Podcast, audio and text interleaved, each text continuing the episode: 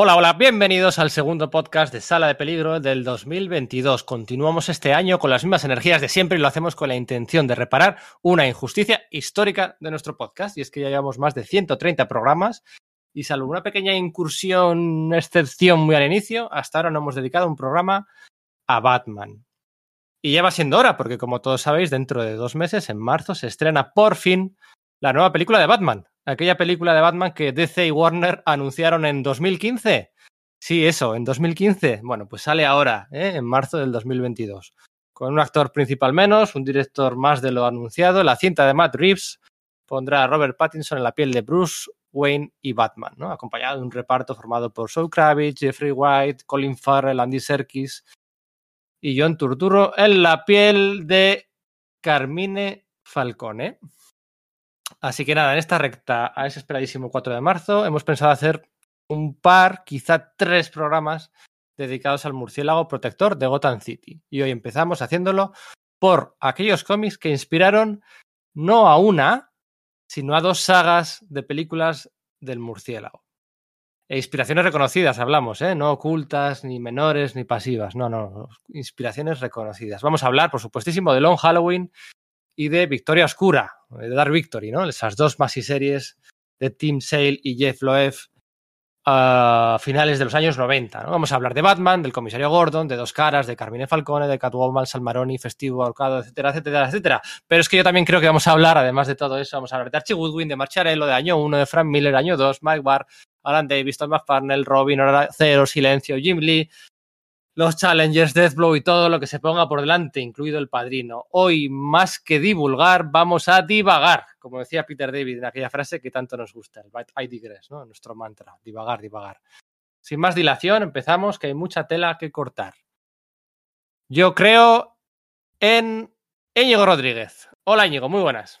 Hola, buenas. Vengo con el cuerpo raro, porque me ha pasado una cosa muy, muy curiosa preparando este podcast que durante mucho tiempo he despreciado el largo Halloween. Entiéndeme.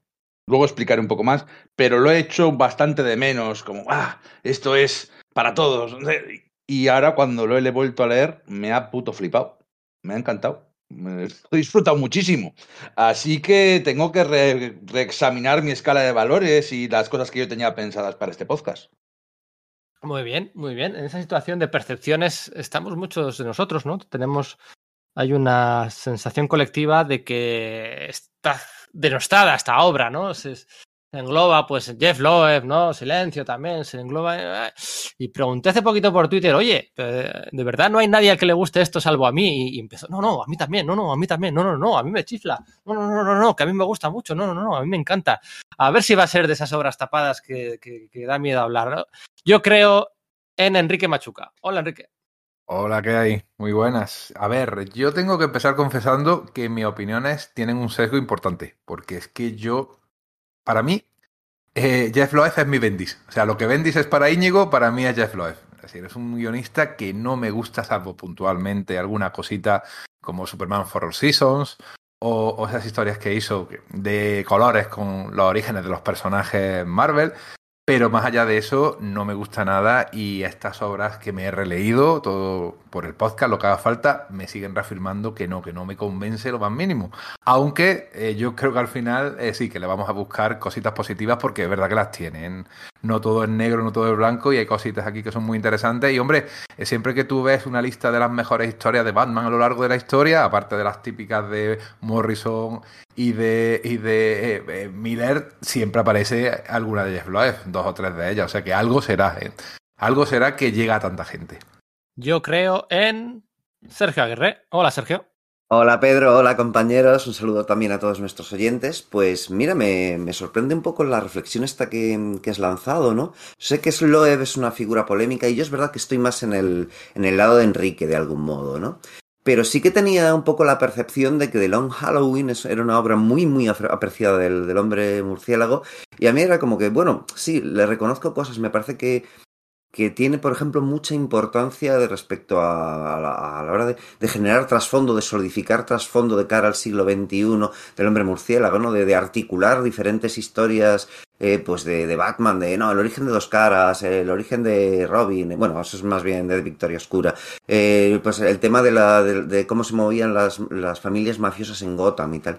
Pero a mí es verdad que no me acababa de, bueno, pues de, de suscitar tampoco gran cosa. Y pensaba que yo era una, una rara avis en, esa, en ese tema, ¿vale? Digamos que por la gente que, que había oído, pues eh, con la que había hablado, quiero decir, ¿no? Lo que me habían contado, pues sí que me parece que estaba muy apreciado y claro, a mí me parece que, claro, se ponía unas, unas metas muy altas, porque al final está trata, es, es, inevitable hacer la comparación con año 1. Y claro, yo creo que es ahí donde sufre, ¿no? Luego cuando lo lees, bueno, pues, eh, pues está mejor y tiene momentos muy buenos y otros que sigo teniendo mis reticencias, de las cuales, bueno, pues supongo que ya iremos hablando a lo largo de este ratillo que, que dediquemos. Eso es, ya me dan ganas de comentar varias cosas, pero venga, vamos a acabar la intro y empezamos poniéndolo todo en orden. Vamos a hablar igual de Long Halloween que de Victoria Oscura, ¿eh? No vamos a hablar solo de Long Halloween, vamos a hablar de todo, de todo por igual. Eh, mi nombre es Pedro Monge, este es el podcast de Sala de Peligro. Esperamos que sobreviváis a la experiencia.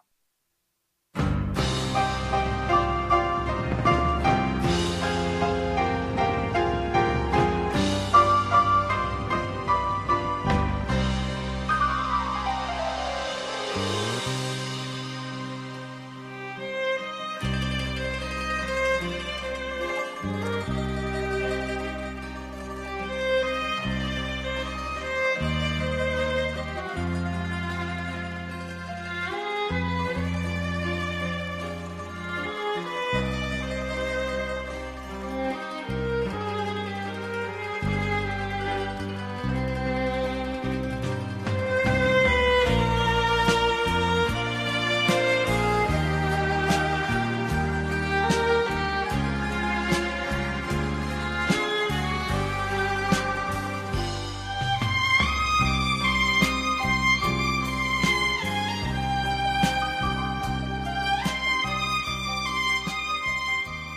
¿Qué edición tenéis? ¿Qué edición tenéis? Los, eh, ¿Cuál es vuestra edición que tenéis ahí que habéis releído estos días? De, de, no, de, de, Norma, el largo Halloween en formato, en estos pre, medio prestigios dobles que sacaba Norma en aquella época, en la, con la que tenemos, pues eso, pues Sandman y Predicador y Transmetropolitan en esos formatillos, y el, el Dark Victory en tomo etapadura que sacaron, igual que el Haunted Knight, que también está en, tapa, en tomo etapadura de Norma. Sí, yo igual tengo esa misma. Ay, no, no, perdón, mira, no, el, el Haunted Knight es el planeta de Agostini, me he equivocado. Sí, sí además es que se nota en la rotulación un montón, ¿eh? que era de planeta. Sí, sí, sí, sí, sí. Muy mala. Sí, yo el, el, vamos, tengo también el, el, mismo Long Halloween que Íñigo, ¿no? Que además era una, una, coedición con Vid, ¿no? Era todavía esos tiempos en los que compartían los derechos de, de los personajes de DC en castellano, ¿no? Y el Haunted Knight, honestamente, ni el Haunted Knight ni el Dark Victory, honestamente los tengo, los saqué de biblioteca. Y la verdad es que no recuerdo qué, edición era, porque los devolví, así que no, no te sabría decir ahora mismo. Supongo que, como habéis dicho, será la de Planeta. Yo tengo por algún lado, bueno, se me caían todas las páginas, las ediciones en tomo, en tapa dura, integrales de Norma, ¿no? Los de Long Halloween y Dark Victory. Y luego me compré, si recordáis, en el primer año de DCC, DCC Ediciones, que por cierto, este enero de 2022 se cumplen 10 años desde que ECC empezó a publicar los cómics de DC en España, 10 añitos no, ya. No me puedo creer si son los nuevos. Sí, sí, sí. No, ya años. no, ¿eh? 10 años, 10 años. El primer año sacaron un par de cofres. Sacaron un par de cofres que tenían. Uno era el cofre de Batman de Tim Sale y Jeff Loeb, y otro era el Batman de, de Frank Miller, ¿no? Y en el de Frank Miller, pues venía, pues eso, pues año 1, el All-Star Batman de Chico Maravilla que se había publicado hasta entonces, el Dark Knight Returns y el DACA 2, ¿no? Y de, y de Loef y, y Sale publicaron pues el Catwoman en Roma, el, eh, los tres de Batman. ¿no? Pero lo decía porque es muy interesante que Norma, cuando lo publicó aquí en, en, su, en su día por primera vez, efectivamente lo sacó en, en, siete tomitos prestigios, que es como se debe leer, porque es, esto no deja de ser un Judonit. Esto tiene, tiene toda la gracia de poderse leer de forma mensual o bimensual, porque de esa manera, pues tú te vas montando tus películas en la cabeza. No es lo mismo leerte un Judonit del tirón, los 13 números, son, son 13 números ambas series, no 12, 13. Eh, y bueno, pues te vas montando tus propias, tus propias historias, ¿no? Entonces, pues quienes, supongo, quienes por primera vez se acercaran a ello de forma mensual o en estos prestigios, pues se disfrutaría un poquito más. Se disfrutaría un es poquito que de forma funciona mucho mejor, es que funciona mucho mejor, es cierto. Yo me lo leí en, en TPB americano. Tengo que decirlo porque era justo la época esa en que 5 había dejado de publicar, que estaba tra trayendo cosas un poco un poco al azar y Norma todavía no acababa de, de, arrancar, así que me los pedí eh, en TPB y, es verdad que si lo lees de un tirón se hace incluso reiterativo porque eh, utiliza mucho los mismos tropos, una de las cosas que tiene, que tiene Loef, que utiliza mucho las mismas frases machaconamente en cada capítulo. Claro, te lo lees capítulo a capítulo y, gana, gana, es verdad que eso es cierto. Pero sí, sí, es, un Judunit alargado en el que Batman demuestra que es el peor detective del mundo, ¿eh? Porque es que se las ponen delante y no hay manera de que, de que se dé cuenta. o sea, a mí esa es primer, la primera pega que le pongo, ¿eh? la caracterización de, del, del supuesto protagonista. Bueno, al final te das cuenta que el protagonista es dos caras, no más que, más que Batman. Bueno, de, saliendo a defender a, a Sale, ¿no? Que parece extraño por, eh, por mi parte. Perdón, Loeb, a, ¿no? Sale, a Loeb. Sí, sí, sí, ah, disculpad. Sale se defiende solo, ¿eh? Eso es, Sale se defiende solo, ¿no? Yo creo que es la primera lectura. Supongo que vamos en modo full spoilers, ¿no? Pero además eh, quería ya como primera reflexión, que creo que es lo que, lo que sin duda todos estamos de acuerdo, es que en el aspecto gráfico es fantástico. Yo creo que no se le puede poner ningún tipo de, pegas, ¿no? Es quizás en el guion donde igual podemos aplicar más enmiendas, sobre todo Enrique o y yo, ¿no?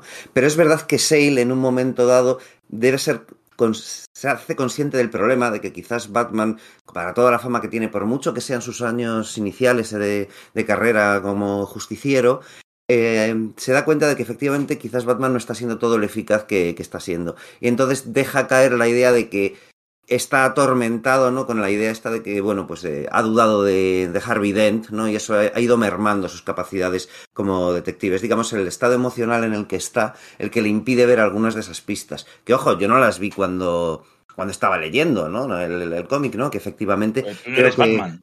Claro, obviamente, yo no soy Batman. Bueno, a ver, a ver, o bueno, que sepáis, Batman. Que yo nunca te he visto en la misma habitación que Batman. Es verdad, sí, sí, sí, cierto.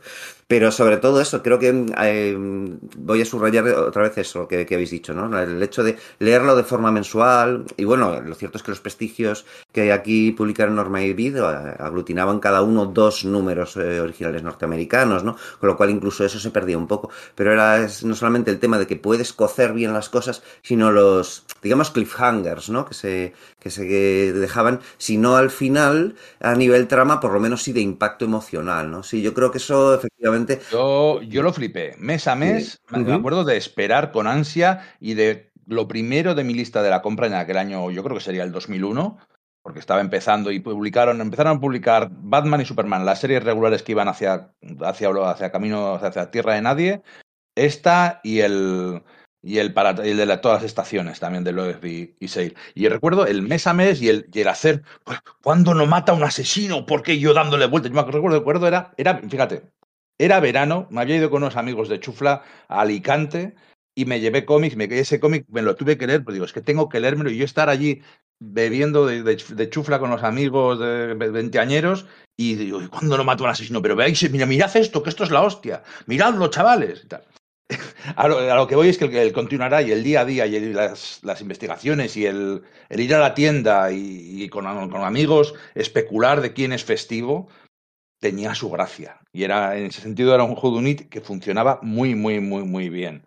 Sí que es cierto que, que tiene esa excusa de que Batman está fallando porque es novato y, y tiene eso. Y en la segunda tiene una justificación mucho mejor en Dark Victory que es lo que lleva a, a, a, coger a Robin, que Batman al final solo acaba, follando, acaba fallando y necesita a otra persona. O sea, vosotros preferís al Batman de año 1 de Frank Miller, ¿no? En el que él solo, recién empezado su carrera como vigilante, ya es capaz de escapar de un, eh, de un escuadrón de la policía, lanzar una horda de murciélagos para escapar, hacer una persecución ¿eh? en moto. Sí, sí, sí, sí, lo, pero lo bueno, hace que, por que... los pelos, eh, cuidado. Sí, sí, bueno, bueno, claro. Yo, yo creo que, que Miller de, se de cuida mucho más yo creo claro. que Miller se cuida mucho más desde el principio de, mostrar, de mostrarte sus errores y de que él es consciente de él, de, de esos. Recordad esos, esos momentos de, de Batman en el en año 1, ¿no? Diciendo novato con suerte, novato con suerte. Igual que, que eh, reflejando un poco lo que había hecho ya en Dark Knight, ¿no? De diciendo eh, viejo con suerte, ¿no? O sea, decir, eh, haciendo, pues eso, esa, esa especie de simetría del comienzo y el final de su carrera. Pero eso está ahí desde el principio, desde el momento en el que se, se da el paseo por, por los barrios bajos de Gotham con ese disfraz que todavía no es Batman, ¿no? Con esa cicatriz, ese gorro como de veterano y se pega pues eso con los con, la, con, los proxenetas de, del mundo de Selina Kyle, etcétera, está permanentemente cometiendo errores y siendo conscientes de ellos, mientras que creo que en, que en Long Halloween al principio parece que no es así, de hecho Claro, hay un problema con esto y es que aunque Sale es tremendo y la representación gráfica que hace de, de Batman me encanta porque a mí me parece muy reminiscente de la de, de la que hacía Bernie Wrightson en, en The Cult, ¿no? Con ese Batman enormemente masivo, pero con los, con, lo- con los cuernos eh, muy largos y la cara muy estilizada, no tienes muy claro si es el Batman de año 1 o un Batman más avanzado desde lo visual, ¿no? Parece, está como demasiado a medio camino entre la serie negra y lo superheroico, ¿no? Realmente Entonces- es, una, es una mezcla del Batman de año 1 y el Batman de, de Bruce Timm en la serie de animación. Sí, sí, sí, sí. De hecho, hay, bueno, que, que vamos, que Sale también reconoce que le inspiró los episodios de- del origen de Robin para, para dar, eh, para Dark Victory, ¿no? En ese aspecto, pues oye, ¿no? Es decir, no creo que se le pueda, que, que Sale no ha sido tímido respecto a sus influencias y, es- y ha sido honesto y de hecho le funcionan bien, ¿no? Pero efectivamente, como estás ya en el segundo, tercer año de la carrera de Batman y al principio lo es muy eficaz, te, te chocan ese, no se hace suficiente énfasis en que es, en que es novato, ¿no? Esa, es mi gran pega, de hecho. Mira, año 1 se supone que pasa entre un enero y un diciembre.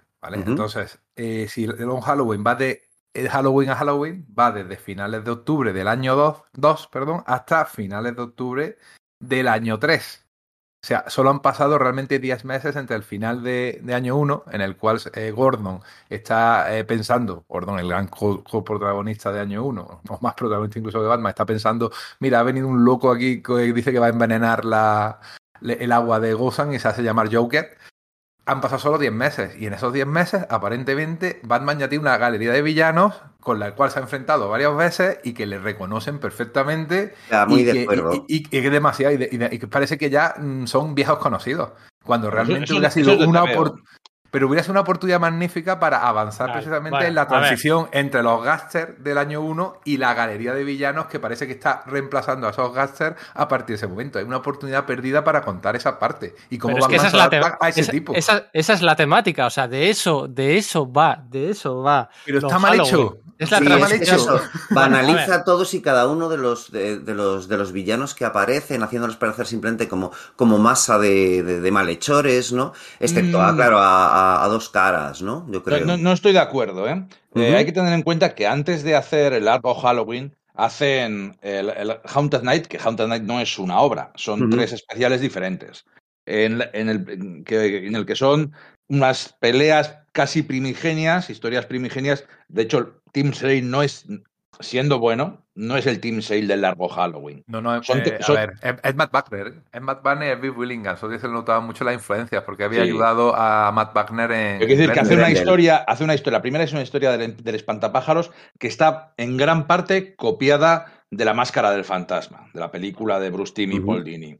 Luego hay una historia de, del sombrero loco que secuestra a una jovencísima Bárbara Gordon. Y luego está el- la tercera historia, que es el cuento de Navidad, con los tres fantasmas que visitan al señor Scrooge, que en este caso es Batman, y los, los fantasmas que le visitan son villanos, son el Joker, son la, son la Venenosa. Entonces, ahí están conociéndose y haciéndose eh, entre ellos, mm, mm, Jeff Loeb y Tim Sale están conociéndose, están ganándose la fama que les dará la, la posibilidad de que DC les deje hacer una obra tan ambiciosa como es el largo Halloween. Y ahí ya están presentando a esos villanos. De hecho, DC publicó eh, por aquella época también varias historias, y ahora no los recuerdo, no las tengo aquí a mano, que eran las primeras apariciones de Hiedra Venenosa, del Sombrerero, del Espantapájaros, eran las primeras veces que se enfrentaban a Batman. O sea, aquí se publicaron una serie de especiales. Ay, que no lo tengo aquí, está en el trastero, qué pena. Eh, bueno, pues eh, entonces era la forma correcta de ir contando el, el año 1, luego la primera aparición del Joker podía ser el especial eh, que sacó El hombre que ríe, que sacaron Brubaker y, y Manke, que contaba era un remake de las historias primigenias del Joker, que eran muy... bueno, muy- pero muy- eso estamos hablando del 2004. Una cosa Sí, sí, sí, correcto. Pero bueno, pero quiere decir que se- en aquel momento se, se preocuparon en establecer una continuidad moderna de finales de los 90, principios de los 2000, Pero de cómo que había, el- de- de- yo- de cómo yo había sido que- la carrera de Batman. Yo creo que ese es el error, precisamente. Cuando, es que precisamente el error eh, es entender eso, porque cuando Loeb y, y Tim Sale hacen Long Halloween, ellos no piensan hacer una historia canónica del personaje. Su, su idea no es hacer una historia canónica de contar el año 2 o año 3 del personaje, pero es el éxito. El éxito y la popularidad de Long Halloween y sobre todo que un año antes, Hora Cero, había hecho saltar por los aires toda continuidad mm, reciente de Batman, o sea, cuando, cuando después de Crisis en el 88, 89 hacen el Batman año 2 con Alan Davis, Mike Barr, con, con Todd McFarnell, cuando luego hacen año 3, todo eso luego estalla por los aires en el 93-94 con hora cero. Porque es que invalida todo lo anterior, invalida, o sea, se encuentran que han hecho año 1 después de crisis, muy bien.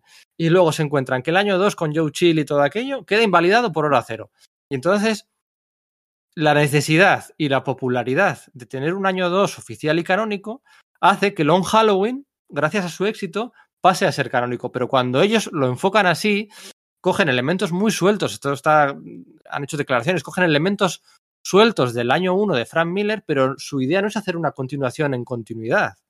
No es una secuela en continuidad. Lo que pasa es que luego el éxito les fuerza a meterla en continuidad. De hecho, Dark Victory coge muchos más elementos y personajes Eh, secundarios. Claro, y ahí ¿no? como que... ya son más conscientes Claro, de, porque es que ya, de porque entre una y otra pasaron tres años, tres años. O sea, después de Long Halloween no hicieron Victoria Oscura. Pasaron tres años, se fueron a Marvel, hicieron cosas en Marvel, eh, Gambito de Lobezno, eh, hicieron mogollón de cosas después, antes de ponerse con Victoria, con Victoria Oscura. Y de hecho, Victoria Oscura, luego lo comentaremos, con Catwoman en Roma, eh, eh, transcurren a la par, más o menos, transcurren a la par, pero es que Catwoman, eh, la de Roma, eh, creo que la hacen en 2004, o sea, pasan otros cuatro años, que ya ahí se le notan los, los años ya Tim Sale y a Jeff. Entonces, esa necesidad de tener un año o dos canónico es lo que hace que Long Halloween sea oficialmente en continuidad, pero no era su intención. Entonces, la representación de los villanos, que si llevaban tiempo o no, que pues, pues, pues no encaja del todo con lo que se venía contando, pero es por eso, es el, éxito de Long Halloween es lo que la convierte en, obra de continuidad. Y es que, es que creo que un factor importantísimo del Arron Halloween es su éxito, en el sentido de, me importa menos, o sea, obviamente son pegas que se le puede poner la, la identidad de festivo y las trampas que hace, que las hace como todos los Houdunit, sino que a mí lo que realmente me importa es lo icónico e impactante que es este cómic. Ya no solo para la historia de, de Batman, para los lectores veteranos, pero para el lector nuevo. Al lector nuevo, este cómic le revienta la cabeza. Y este cómic le ha reventado la cabeza a cineastas como Christopher Nolan o como el, el chico este nuevo, el, de el del planeta de los simios, que va a hacer la nueva Matt de Reeves. Batman. Matt Reeves, eso, que no me salía. Porque es icónico. Las interpretaciones que hace de estos personajes, de Bruce Wayne, de Harvey Dent, de Jim Gordon, de todos los demás, eh, ese, ese choque tan bien llevado, que yo creo que está muy bien llevado, entre lo viejo, que es la mafia italiana, y lo nuevo, que son los monstruos, que como están tomando la ciudad y quitándole su, su vieja pertenencia, convirtiendo Gotham en otra cosa de pesadilla, eh, me parece que es muy atrayente y que es un cómic que gusta a todo el mundo. Es un cómic que le puede gustar a cualquiera. Al, al que no le gusten los superhéroes, le puede gustar el largo Halloween. Y, creo que esa es su gran baza, esas interpretaciones tan puras y tan características de esos personajes. Has definido a la perfección el punto fuerte de Jeff Loeb. Es un genio, la verdad, tengo que decirlo, caracterizando y llegando a la esencia última de los personajes, al mínimo como un múltiplo, a lo que los hace gustosos. Eh, eh, para eso el tío tiene todo el talento del mundo. Eh, y hace una historia efectivamente muy, muy friendly, muy para nuevos lectores, muy masticable y que efectivamente tú, tú se la puedes enseñar a un equipo de, de guionistas o a unos, cada vez menos de esos, ¿no? Pero a unos directores de cine que no conozcan a Batman. Porque dicen, léete esto, que aquí tienes a Batman y a sus villanos. Y con esto ya te puedes crear tú la historia que quieras porque tienes eh, la ficha de personaje, entre comillas, de lo que es Batman. ¿eh? Y además lo ha hecho también cuando hizo cosas para Marvel, eh, con Daredevil, con Spider-Man, con el Capitán América menos, con Hulk. Exactamente el mismo truco y le funciona muy bien. Pero es que yo creo que para mí es el único truco que tiene, porque luego los giros de guion son terribles, la, eh, la coherencia de la historia es. Las cosas pasan porque sí. Bueno, ya cuando ya nos metamos en el argumento tendremos Sí, ocasión. pero eso, pero eso ese es, es su muy punto importante, fuerte. es su punto fuerte y sobre todo viene marcado por unos, unos cuadros narrativos de diálogo, o sea, eh, desnuda mucho el- en los cómics de diálogos, pero sí que, sí que mete muchos cuadros de, de- de- cuadros de pensamiento, pero no en un bocadillo, o sea, los, cua- Sí, el- los cartuchos de texto que caracterizan texto. un montón, ¿no? Eso es, que En luego él lo, que luego lo haría en Superman Batman también, dándole un color distinto a cada uno y eso lo, lo- lo utilizaría mucha gente. Pero es que, es que Jeff Loeb que Jeff Loeb tiene ya, es, eh, Tim Sale y Jeff Loeb son del 56 y del 58. O sea, que es gente que tiene ya más de 60 tacos, que llevan trabajando. Cuando hacen esto, ya tenían los dos más de 40 años. O sea, más de 40 años. Era gente experimentada. Jeff Loeb en los años 80 ya estaba haciendo guiones de cine. Hace el guion de Comando, la de Schwarzenegger, hace el, el guion de. de Tim Wolf, ¿no? De Tim Wolf, con, con, con el que se, el, la segunda de Tim Wolf la haría con Tim Green, que Tim Green 20 años después sería el creador de Héroes y el primero que llama para, para hacer Héroes es a Jeff Loeb. O sea, Jeff Loeb fue productor y, y guionista de Héroes. Y tiene el mismo argumento que de Long Halloween, ¿eh? Y, sí, tiene el mismo argumento y tal, lo que quieras. Y de hecho está Tom Sale haciendo los, sí. los, sí, los dibujos de hoy. A, a mi Héroes con Hiro Nakamura, con Mohinder, con... Sí, la, la primera la temporada, temporada yo creo que nos gustó bien. mucho a todos, ¿no? a mí no me gustó. No, la primera era muy malo. ¿Sabes por qué no me gustó? Porque me parece, mira, exactamente, igual que el largo Halloween, me parece, eh, fíjate, su gran fuerza es esta que acabamos de decir, de que conecta mucho y es muy fácil, muy fácil de enseñar a la gente y te da unas, unas caracterizaciones muy básicas de los personajes. Cuando ya la has visto hacer lo mismo diez veces, y dices, joder, es que esto me estás enseñando Jeff Loeb es el, el, ABC de los personajes que lo tengo superadísimo, como el, el, el, lo de Batman con Jim Lee, lo que hizo con Jim Lee. El silencio. silencio. El silencio era como la versión Reader, dije, es la versión para, no para dummies, no me gusta decirlo de para dummies, pero era el mínimo denominador, o sea, para, para todos los públicos, muy vendible, muy para los chavales, pero es para muy, muy superado para un lector veterano. Y para mí, Héroes, yo lo veía venir todo a, a, a mí claro, ya. O sea, claro, tenía pero... como manía, digo, pues si esto ya, si es que esto está mil veces. Pero anda es que... no conocía yo, me pilló en la universidad, al final de la universidad, compañeros que no leían cómics, que no veían series, que no veían las películas de X-Men, de Spider-Man, de Daredevil, de Fans, pero Héroes estaban enganchadísimos a Héroes porque presentaba los conceptos de poderes, de superhéroes, a Claire Bennett, a Hiro Nakamura, a Nathan Petrelli, Peter Petrelli, les, les, presentaba súper Los futuros apocalípticos, todos, todos los tropos habituales, ¿no? Eso y, es, estaba todo y, presentado. y hacía que el público lo, comiese, y eso creo que sí que es una virtud suya, efectivamente. Entiendo lo que dices, Íñigo, igual no era un TVO para nosotros, pero yo recuerdo que cuando estaban saliendo estos cómics, mogollón de amiguetes míos que no son lectores de cómics, sí se estaban comprando el on Halloween, como que de alguna forma le llegó esta información, o yo les pasé los primeros números, y sí que los fueron leyendo, y claro, para ellos es su versión canónica de Batman. Yo entiendo que eso sí que es un valor. Otra cosa es que me guste más o menos, ¿no? Con Silencio pasa lo mismo, es una obra que yo he regalado un montón, y a mí me gusta poco. A mí me ¿no? gusta, a mí me gusta mucho. A mí no me gusta mucho, pero es verdad que es, que, es, que es idónea para un público que, que, no tiene ese bagaje que tenemos nosotros y que buscamos una serie de cosas, ¿no? Para como punto de, de entrada en Batman es bastante bueno, ¿no? Sí, sí, sí, estoy, estoy de acuerdo. Pero, y la hiedra venenosa que... de Loez me gusta mucho, o sea, siempre es eso reducida a su esencia y lo que es la hiedra venenosa mm. o lo que es el espantapájaros o lo que es el, siempre a su esencia, a su esencia. Para Sobre esto de la caracterización hay una cosa que sí que tengo que decir que no pasa en Long Halloween y creo que tampoco en Dark Victory, pero Loeb tiene un, un, un TOC, ¿no? Un tic, ¿no? Los tiki-tocs estos que decimos, que aquí todavía no tenía desarrollado y que luego consiguió ya realmente llegarme a cargar, mucho sobre todo en Superman y Batman. Y es esa manía, ¿no? de hacer escenas de acción y al mismo tiempo estar poniendo cuadros de, de, estos de texto, de caracterización, que no tienen absolutamente nada que ver con Exacto. la con en la Victory en guerra. y que me sacan. ¿O acordáis de Mundo en Guerra? Bastante. En Mundo en Guerra hacía lo mismo, se ponía discursos de presidente americano en medio de una batalla espacial. Bueno, pero a ver, a mundos de guerra, o sea, claro, a ver, que sí, que yo soy defensor de Jeff Loeb, pero te, tiene obras muy malas. Eso sí, o sea, es como, como, cuando decís, no, es que es como Bendis para vosotros, perdona. O sea, a mí, yo lo repito, a mí de Bendis me molestan mucho tres, cuatro obras suyas.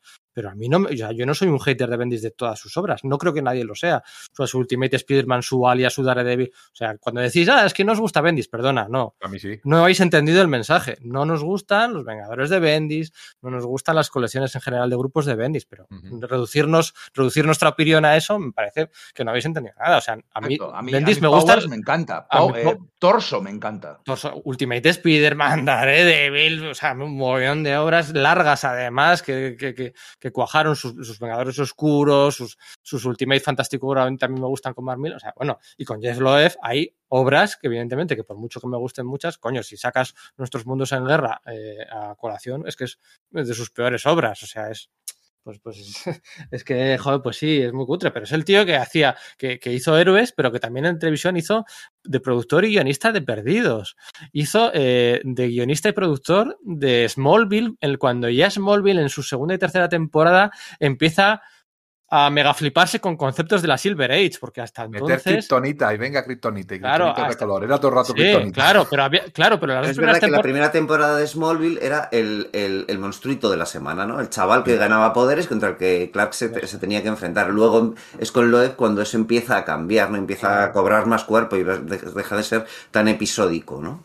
Eso es, empiezan a utilizar muchos. Y que, también lo hizo en las colecciones de Superman, porque el legado de John Byrne es que em, desnudó por completo al, mito de Superman, pues de Superboy, de Crypto, de no sé qué, de no sé cuál. O sea, quitó muchos elementos que durante 10 años estuvieron prohibidos en el universo DC. Y fue Jeff Loeb el primero el que, los, el que se puso a reintroducirlos en la colección de Superman.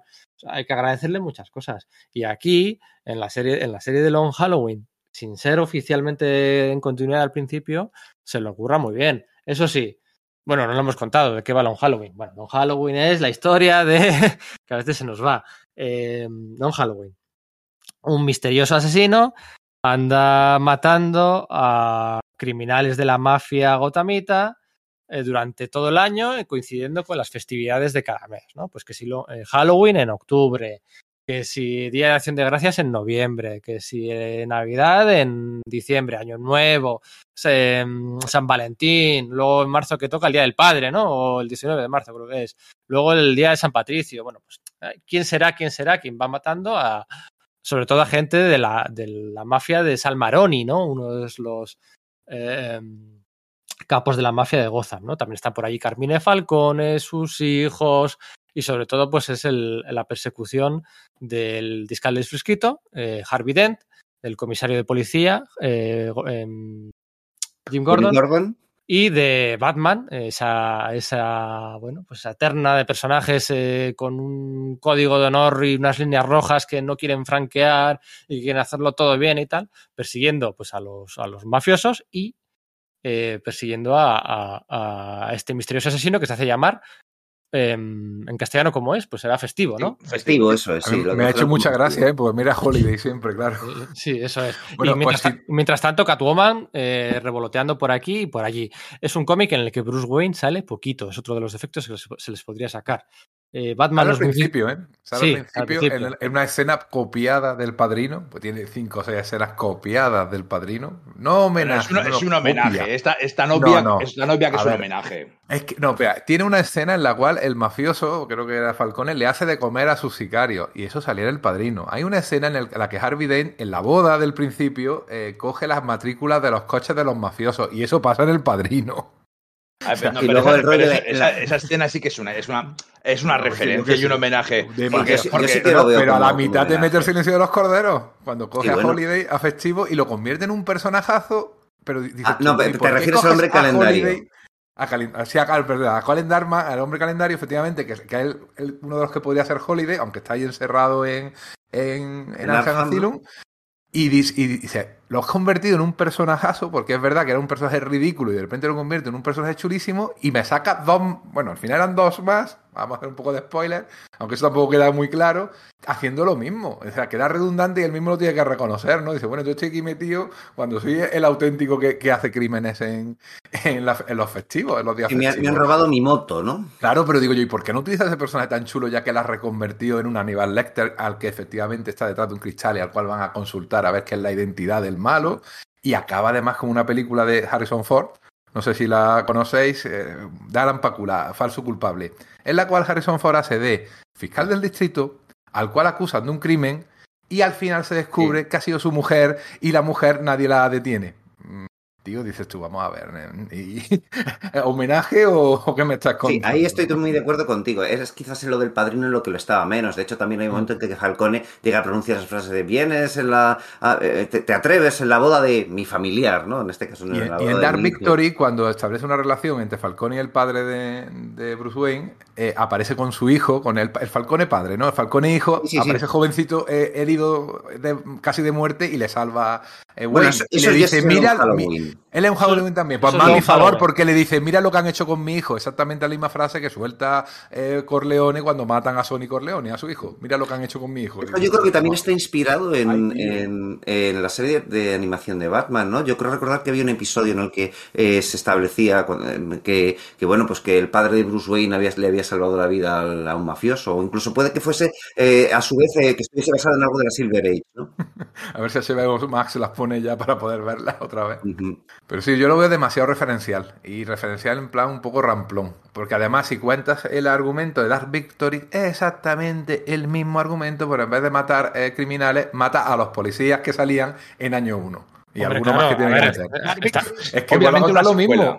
Coño, y, es como si te quejas de porque eh, también mata en las festividades. Pues claro, coño, claro, es que es una secuela temática. Es que, pues, Pero pues es sí. demasiado secuela. Pero, pero no es demasiado secuela, porque si te fijas al principio de la primera Long Halloween, cuando encuentran a- al supuesto asesino, ahora hablaremos de ello, em, hay un sinsabor, ¿no? O sea, Batman y, Batman y Gordon eh, han ganado, eh, han ganado, pero, pero, pero la victoria tiene un precio súper amargo. O sea, digamos que, que, tiene un final triste, que, que los malos y mapuras han salido con la suya, ¿no? Y luego Dark Victory es la misma historia, pero, pero, pero, pero es distinta, porque al final Batman, y en este caso Robin, joder, pues han salido con la suya, han conseguido lo que querían, eh, tiene un final más luminoso, o sea, se cierra el círculo, ¿no? Por la transición entre, entre, entre la mafia que dominaba Gotham originalmente al reinado de los supervillanos, ¿no? Se, se ha, cerrado ese círculo, que es de lo que va la serie. El, el- asesino de, ahora hablaremos de spoiler, el asesino de en, Long Halloween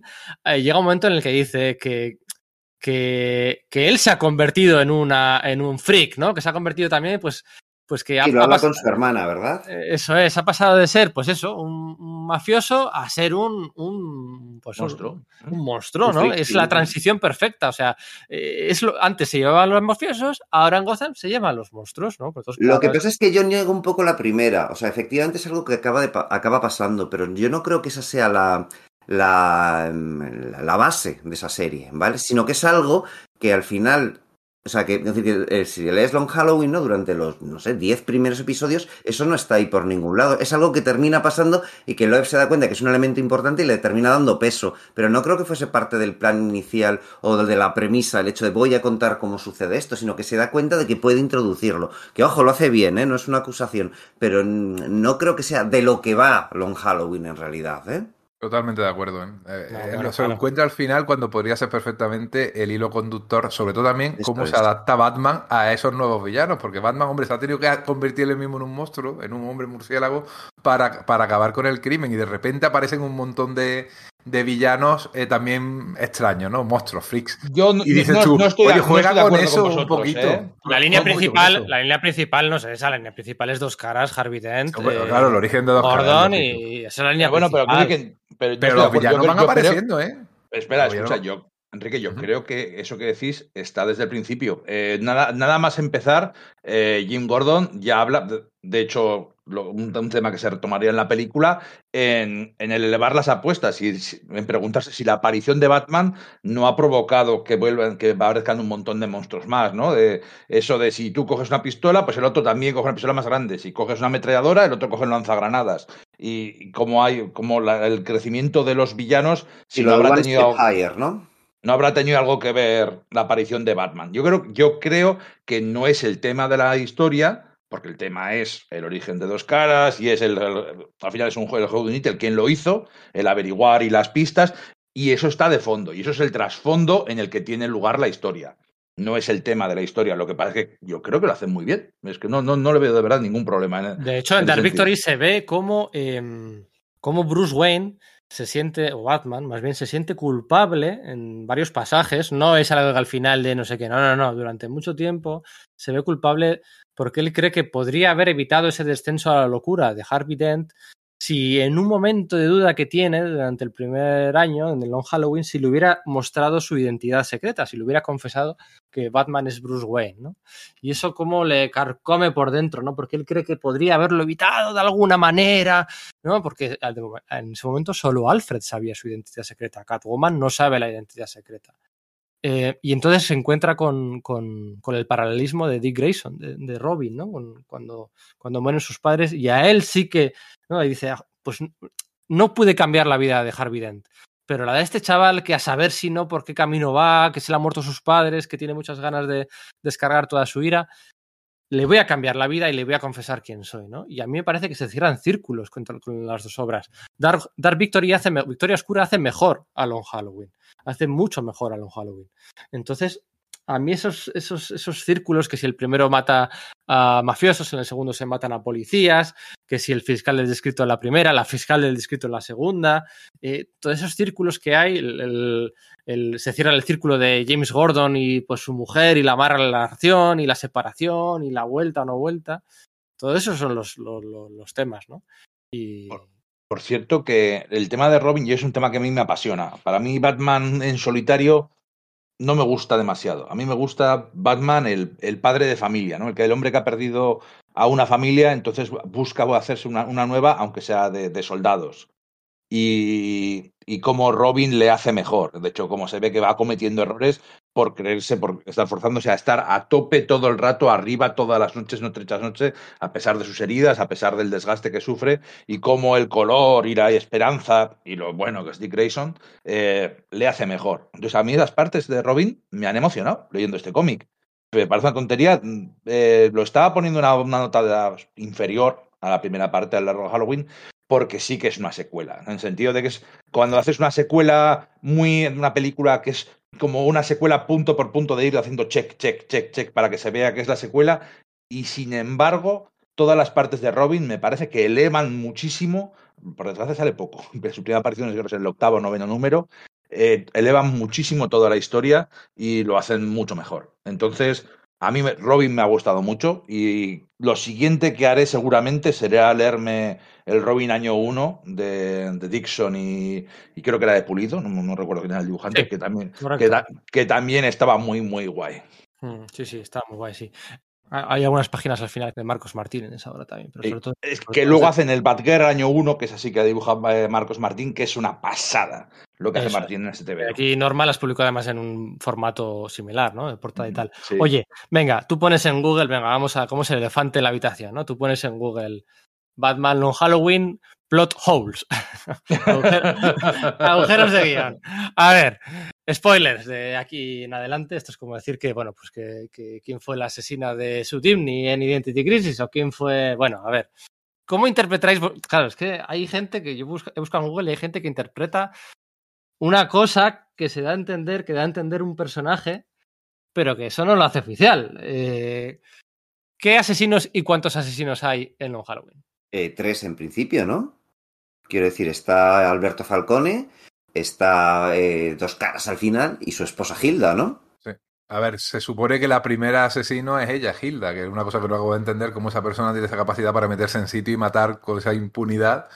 Pero bueno, ya está, es Gotham y son cómics. Pero yo creo que ella es la primera, que luego Falcone la imita, me da la sensación, pero tampoco lo dejan muy claro. Y sí, al final está Harvey Dent, pero Harvey Dent al único al que mata es a Falcone padre, al ¿Y eso es? principal en esa escena que está en la alcantarilla, que está bastante bien. Eh, si no recuerdo, la alcantarilla. Y, y, y, yo creo que son solo esos dos, pero queda un poco extraño cómo el otro la imita tan perfectamente utilizando el mismo tipo de, de pistola. La... Además, hay una escena en la cual te ponen en la casa de Gordon, en la cual va ella, Hilda, a ver a Bárbara y está el, el bebé, el bebé al cual había salvado Batman en el año 1, y hay un montón de tetinas en, la, en el alfeizar se ven detrás en el alfeizar como si la hubiera lavado, ¿no? La estuviera ahí secando. Tetinas de biberón, que son las que utiliza como silenciador el asesino, efectivo, ¿no? Y dices tú, eh, ¿qué pasa? ¿Esto es otra pista falsa o qué? No lleva nada, pero hay un montón de esas que te deja. Hay en medio un, una, una, falsa muerte de, un, de, uno de los sospechosos. Vuelve a hacer eso, más o menos, en, en Dark Victory. Vuelve a hacerlo otra vez en silencio. O sea, hay un montón de ahí de truquillos mmm, que están sacados además de Agatha Christie, ¿no? De Díaz Negritos. Eh, hay un poco de truquillos que están muy mal aprovechados, la verdad. Eh, eso se carga la historia, en mi opinión. Pero sí, eh, yo no acabo de entender quién es realmente el asesino, si hay uno, si hay dos, si hay uno que finge. Hay, hay una cosa que me parece fundamental y que, que he estado pensando el tema, que creo que es imposible o casi imposible hacer un Judunit en un cómic. ¿Por qué? Sobre todo en un cómic mensual. Porque tú cuando ves una película, estás viendo la película y la película se supone en el cine y estás viéndola y te van presentando. Puedes pararte a pensar, ah, había una pista, no sé qué, pero la historia sigue y no para y te cuentan la historia. Cuando lees un libro es una experiencia personal. Tú lo estás leyendo, vas tú a tu aire y vas leyendo y puede que veas pastas fritas falsas, puedes que veas tal, pero cuando lees un cómic serializado, que va saliendo una vez al mes, sale un cómic y entonces todo Internet lo analiza, todas las pistas, cada puta palabra, cada, cada conversación y tiene un mes entero para analizar hasta el más mínimo detalle y sale el segundo número y otra vez ocurre totalmente cuando y cuando 100.000 personas dan sus teorías y dan sus opiniones, hay gente que va a acertar forzosamente. O sea, es que por porcentaje va a haber mucha gente que va a acertar y va a tener ideas y va a acercarse mucho a lo que el escritor se planteaba. Creo que no se ha hecho nunca un juego unit que funcione de verdad en un cómic eh, sin trampa, trampa siempre va a haber, pero ya me entendéis, en un cómic mensual. Porque pues, pensad en alguno, en algún otro. Crisis de identidad, que sabemos que está totalmente lleno de trampas y de cosas que realmente no funcionan. ¿Hay algún otro?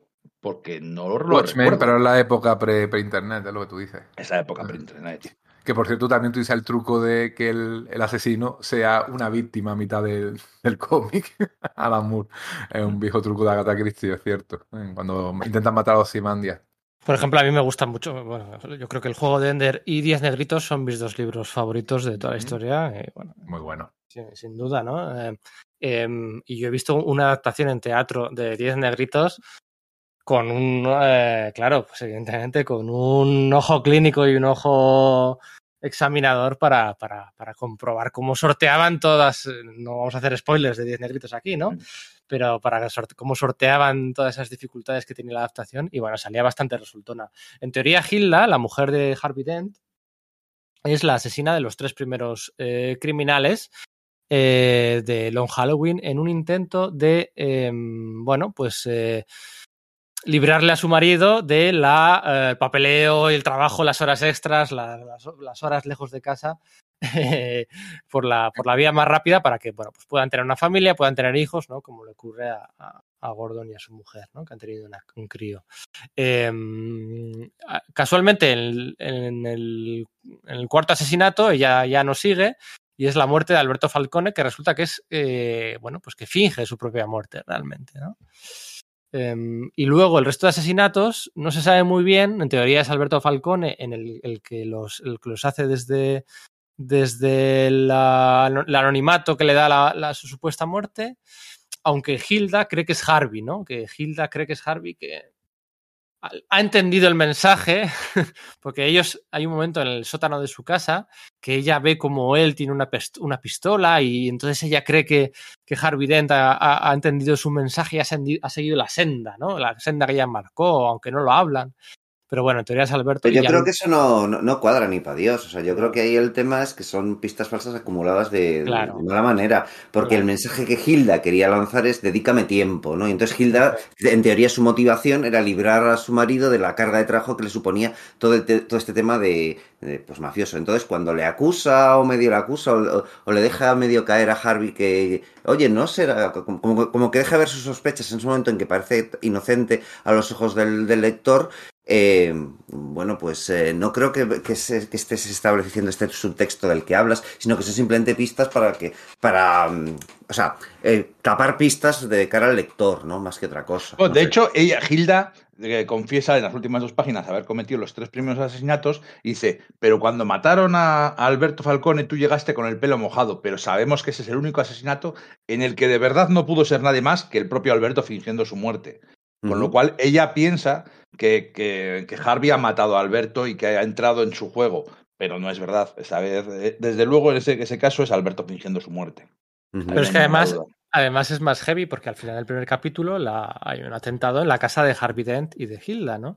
Y ella se pasa el, número 2 entero y buena parte del número 3 se las pasa en el hospital pero en el hospital con Harvey Dent al lado durmiendo, a ella le da tiempo a salir dos veces del hospital para cometer el segundo y el tercer asesinato y, y volver al hospital, cuando claro. ella se suponía que estaba medio, bueno, tal, no sé qué, dice, me disfracé con tu sombrero, tal, eh. luego en acción de gracias abandoné el hospital mientras dormías y volví a atacar en Navidad. Tal. Bueno, nadie lo descubrirá nunca. Dejemos que crean que fue Alberto porque no cuentan con tu ayuda. Eres mi Apolo, no puedes hacer nada mal. Creo en Harvey Dent. Esto es el final de Long Halloween, las tres últimas páginas donde se desvela todo esto. O sea, hasta el final eh, hay un par de pistas que te las puedes creer o no. También las hay en Dark Victory. Hay una pista que la suelta el propio Joker, por cierto.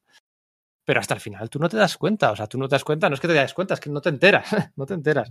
Y entonces, pues ahí lo que es el Judonit en sí, puro y duro, pues eh, por las razones que dice Íñigo, por lo que sea, pues es cierto que cogea un poquito Long Halloween. Cogea un poquito que, que, bueno, que sea Hilda, y cómo, cuándo, saliendo del hospital. De hecho, el hombre calendario, que le tiene como si fuera eh, Aníbal Lecter, claro, Aníbal Lecter es el puto amo y está en la, en la cárcel, pero sabe cosas porque ha tratado al asesino. Sin embargo, el hombre calendario que está aquí deja caer pistas de que hay un él y hay un ella. Va dejando pistas de no, no, puede que sean dos, y habla, a veces habla de él, a veces habla de ella.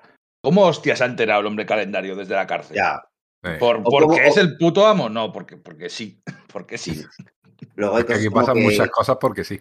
Eh, que al acertijo en April's Fool es su supuesta víctima, no muere porque digamos que se hace honor a ese April's Fool, ¿no? Al Día de los Inocentes para la cu- cultura anglosajona y es como, y el acertijo no tiene ninguna pista de quién ha disparado sobre él cuando te lo han pintado como eso que es enormemente inteligente y sin embargo sus apariciones luego posteriores como, ¿por qué creen que este tío es inteligente si es que no va a ningún lado con sus, con sus enigmas ni nada por el estilo? No sé, entonces queda un poco... Hay una cosa que, es, que me parece graciosa de, de lo de la, la muerte que finge Alberto Falcone, ¿no? Que es que, eh, por lo visto, había unas páginas, unas viñetas eh, eh, dibujadas, eh, pues en las que se desglosaba, pues que, que se recuperaba el cadáver, ¿no? Sí, y luego, y luego eso, pues bueno, pues eh, claro, eh, uno de los asesinatos es del, del, del, del forense, ¿no? Para que, que Falcone eh, comete ese asesinato, básicamente para tapar que, que esa autopsia era falsa, ¿no? Y que había pagado este tipo, ¿no? Entonces, claro, como esas páginas al final no se publicaron, como que desde el principio, mogollón del, del fandom dijo, aquí no hay cuerpo, este debe ser el asesino. Y ese pequeño accidente contribuyó a que se, a que se rompiese la sorpresa. Y no sé yo si al final Loeb lo que pasa es que al ser consciente de eso, por eso decidió meterlo de Hilda, para meter un giro final de qué puedo meter. Pues mira, esto de la ampacula y para adelante, para meter un... Eh, fijaos qué cacho de revelación, porque su revelación original había sido estropeada por ese, por ese detalle, ¿no? A, a Jeff Loeb le encanta el acertijo, le encanta el acertijo, es uno de sus personajes favoritos y se nota en Long Halloween, se nota en la miniserie de Catwoman, también se nota muchísimo ahí, ¿no? Si vas a Roma, es coprotagonista en muchos ratos, y se nota en Batman Silencio. Porque también súper al final se desvela que, bueno, pues realmente la trama de fondo es, eh, está organizada por el acertijo, ¿no? Con, con el amigo de la infancia de, de, Bruce Wayne, ¿no? Entre los dos han organizado todo esto, el acertijo, ¿no? Porque el acertijo por fin, eh, esa obsesión que tenía él por, por, por saber todos los, los, riddles, todos los acertijos, tenía una obsesión por saber quién coño estaba detrás de la máscara de Batman. O sea, él que él sabía las respuestas para todo, le, le, le podía no saber quién era, quién era Batman, ¿no? De hecho, es uno de los, de los de los, las tramas argumentales de Catwoman si vas a Roma, ¿no? Eh, que el acertijo intentando sacarle a Catwoman, que no lo sabía por aquel entonces, pero él pensaba que en sí, quién era. Y en Batman Silencio también súper al final, o sea, en la, estamos hablando de las dos, tres últimas páginas, se sabe quién es, que, el acertijo es el que está detrás de todo eso, ¿no? Aunque sí que hay algunas pistas, porque Batman dice, uy, el único, durante los 12 números anteriores, el único que no se, se ha comportado fuera de personaje era el acertijo. O sea, pistas siempre hay, ¿no? Pero claro, que sean convincentes que sean creíbles y que sean, pues es que es difícil, ¿no? A veces, pues. El acertijo a mí me gusta mucho, es un personaje muy, muy, muy divertido. Está muy bien y es una pena que se abandonara cuando lo intentaron, no sé si redimir o convertirse en medio antihéroe. Después de los nuevos, de, los, después de las crisis infinitas, de la crisis infinita y de los, y de los 52, eh, Paul Dini estuvo escribiendo una etapa en la que el acertijo se convertía como en un detective privado o un consultor independiente como Sherlock Holmes y era francamente divertido. Casi casi se convirtió en coprotagonista de la serie de Batman y fue una pena que luego lo convirtieran otra vez en, en un villano más genérico. Sí, estaba por ahí Zatanna también, acuérdate, una estaba muy interesante, la Detective Comics, un poco a la sombra de la de Grant Morrison, sí. pero era una serie muy, muy, muy, muy chula, la Detective Comics de Paul Dini. Eh, oye, eh, Hilda, a todo esto, Harvey Dent y Sal Maroni son tres personajes que ya existían, de, hombre, Harvey Dent, evidentemente, todo el mundo lo sabe, pero que son personajes que ya existían desde hacía muchísimo tiempo, porque los tres debutaron a la vez en el Detective Comics número 66. Debutaron a la vez en el Detective Comics número 66 de agosto de los 42. La Hilda había tenido varias apariciones ya eh, anteriormente en el universo DC, con las reboots de por medio y con todo. De hecho, en una de las eh, estas se, se, presuponía que era la madre de Harley Quinn, del personaje aquel de los titanes. Sí, la, la, supuesta hija del Joker, que en realidad era hija de, de dos caras, ¿no? Eso es de dos caras, ¿no? Entonces, pues bueno, eh, tuvo muchas apariciones. Lo que sí que es cierto es que luego eh, Long Halloween ac acabó tan en alto que Hilda ha tenido muy poquitas apariciones después, ¿no? Prácticamente hasta que no se rebotean los nuevos 52, Hilda no vuelve a salir. Y es que, ¿qué haces con ese personaje? ¿Qué haces con, donde lo has dejado, ¿no? Le has convertido en, en ese personaje quema, ¿no? ¿Cómo, cómo lo tocas? ¿Cómo lo tocas? Este año lo han, creo que ha salido este mismo mes, ¿no? Un especial de, de los mismos autores eh, y vuelve a aparecer ella, que es casi como una continuación de, de toda esta historia. ¿Cómo, cómo? ¿Qué especial? Sí, el especial de Halloween, de Long Halloween que ha salido ahora en diciembre. De los y Sale, sí. Que por cierto, Sale está un poco la mano, un poco. No dibuja tan bien como antes. A ver, que Sale, que Sale tiene 64 años. Ya lo sé, lo sé, hombre, se le nota, joder. Así que el tío me, me encanta el, el, estilo que tiene, cómo, cómo va evolucionando en, en, las dos series, desde los especiales que hemos comentado al principio, que se le notaba que era todavía muy, muy bisoño. A ver, ¿qué, ¿qué, especial? ¿Qué especial dices que es? A ver. Sí, un especial Long Halloween que han sacado con los mismos autores, con Jeff Loeb y con Tim Sale, a los cuales, por cierto, se le nota la edad ya que tiene, esos 65 años, y que lo puedes encontrar en Radar Comics sin ir más lejos. Nuestra librería de referencia para todo el material americano, que seguro que lo tienen ahora en sus maravillosas cajas con su cartoncito y su bolsa con lo bien que protegen los cómics y si no te lo piden, ¿eh? Eh, incluso la multitud de ediciones porque yo creo que Loeb y Sale tienen que estar viviendo solamente de los royalties que le están eh, ocasionando estas dos obras que estamos comentando y también Silencio en el caso de Jeff Loeb. Todo ese material lo puedes encontrar en Radar Comics, tanto en su librería en el corazón de Malasaña como por su magnífica eh, página web que seguro que ahora está colapsada con el tema de, de los regalos de Navidad y de Reyes, ¿eh? pero seguro que tienen hueco para poder encontrarte y mandarte a tiempo cualquier tipo de material americano en grapa, en TPB, en formato Artisan o Artist Edition. Todo, todo lo podemos es, encontrar. ¿Qué es? ¿Una grapa? Un, es una grapa. Es una grapita. ¿Y, y, y qué ocurre? ¿Qué ocurre? Porque claro, yo pues, Radar Comics consumo consumo mucho, pero esto se me ha pasado. Es que ha salido muy de tapadillo, ¿eh? hay que reconocerlo. Y aparece simplemente una historia de la continuación casi de Dark Victory, en la cual eh, Harvey eh, hace chafardea un poquito por, por, eh, por Gotham y vuelve de repente Hilda, que se supone que ha estado un año y pico desaparecida. Después de que confesara al lector, al lector lo que hizo. La verdad o que sea, cuando espérate, lo veo... espérate, o sea, sí, sí. Se han, han, hecho un especial que se titula Long Halloween, que es secuela de Victoria Oscura, que es secuela de Long Halloween, ¿no? Y lo han publicado en Navidad. O bueno, no, no, dices que, que, salió para Halloween, ¿no? Para el pasado. Hoy en día. Bueno, pues ya lo sabéis, lo podéis conseguir a través de Radar Comics, donde el, por más de 20 euros de gasto, pues los gastos de envío son gratuitos al territorio peninsular y donde no solamente podéis conseguir material atrasado, sino toda la actualidad estadounidense a través de, bueno, pues el típico pedido que, que antes hacíamos a través del Previews, pues a través de su, bueno, pues muy intuitiva página web podéis recibir todo este material que os lo envían, bueno, pues... Eh, ya lo estoy. Voy a hablar, voy a hablar con el señor Radar Comics porque es que además estoy viendo en la portada que es para mayores de 13 años, o sea que no sé qué pasará. Mayores de 13 años, bueno. Pues no, yo, Dicen ah, FUC dos veces. Pues sí, igual es eso. Eh, muy interesante. Con eh, Richard Starkis. Por cierto, eh, ¿sabéis quién es el colorista de Long Halloween y de Victoria Oscura? Yo no sé quién es el colorista de nada, porque soy daltónico.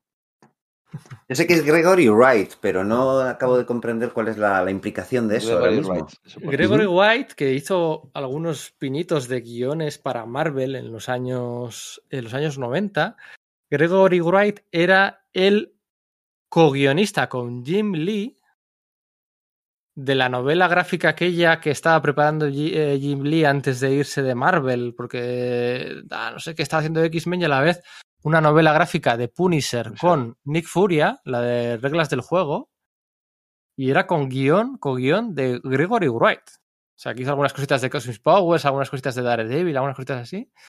Y el tío, eh, no sé cómo, fue amigote o se consiguió convencer a Jim Lee para coescribir juntos una novela gráfica de Nick Furia y Punisher. Y, y, bueno, pues nada, luego se reconvirtió, colorista y tal, y un colorista, mm, vamos. Eh, que, sensacional. Sensacional, espectacular, o sea. Muy, muy bueno, ¿eh? Aquí lo, lo borda eh, con unos colores planos, no se vuelve loco con las técnicas de ordenador que ya empezaban a, a aparecer esta época. Yo creo que esto es coloreo todavía a, a lo antiguo, pero también yo quisiera destacar a Dave Stewart en el, la serie de Cuando estés en Roma, porque lo hace en plan acuarelas, que es una maravilla también. Y eso sí es ya ordenador y bien, y bien hecho, y bien ejecutado. O sea, el aspecto de color y el aspecto gráfico son unas obras maravillosas. Ahí, claro, es, que es, una de las suertes que tiene Jeff Loeb, ¿eh? que sabe rodearse de dibujantazos.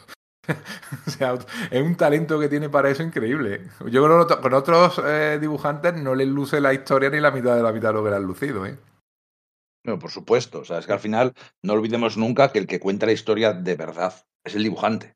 Claro. Entonces, si te lo dibujo yo, pues el largo Halloween es una patata. Te lo dibuja Tim Sale y se convierte en algo icónico que influye a generaciones de fans. Oye, pero que cuando dices lo de suerte de rodearse de grandes dibujantes, también es suerte, también es suerte que sus series siempre estaban entre las 5 y las 10 más vendidas de cada mes.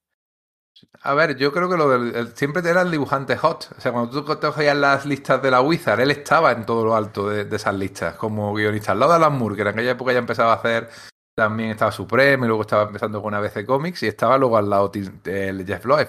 Pero es que los dibujantes que ha utilizado siempre en su historia siempre estaban en lo alto de. No, eso, es, eso, eso, eso ayuda. Que es, que es, un tío inteligente. Muy inteligente. ¿eh? Es un tío que seguramente se puede trabajar muy bien con él. Seguramente un tío muy. Además, se adapta muy bien a los dibujantes con los cuales se eh, dibuja. Cuando hace falta, por ejemplo, con McGuinness, pues venga, Storyman, eh, esto, eh, en plan manga. Cuando coge a Pacheco, vamos a hacer personajes y líneas alternativas para que Pacheco pueda lucirse haciendo versiones alternativas que le gusta. El tío le da a cada dibujante lo que quiere. Y, y eso es un, un, punto a su favor, hay que reconocérselo. Siempre, siempre me, llama, me, llama, la atención, ¿Mm? por ejemplo, Greg Ruca, que para mí es un dibujante, un guionista inmensamente superior a Jeff Loeb, y sin embargo siempre ha cogido eh, dibujantes funcionales, incluso algunos dibujantes casi patatas. Sí.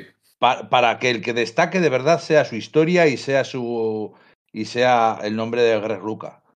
Me parece curioso, sin embargo, Jeff Loeb lo tenía muy claro, que ha querido vender, ha querido siempre ser el, el, rey del corral y de rodearse del dibujante hot y contar la historia que venda y, Oye, ¿qué cojones ha hecho bien? Bueno, bueno, Batman Silencio fue el más vendido en 11 de 12 números. Sí. Eh, Superman Batman lo petó, acordados del Supergirl aquel con Michael Turner. Y eso que era infame. Eh, bueno. Era terrible. Bueno, ¿cuál era terrible? Superman el, Batman. Superman Batman.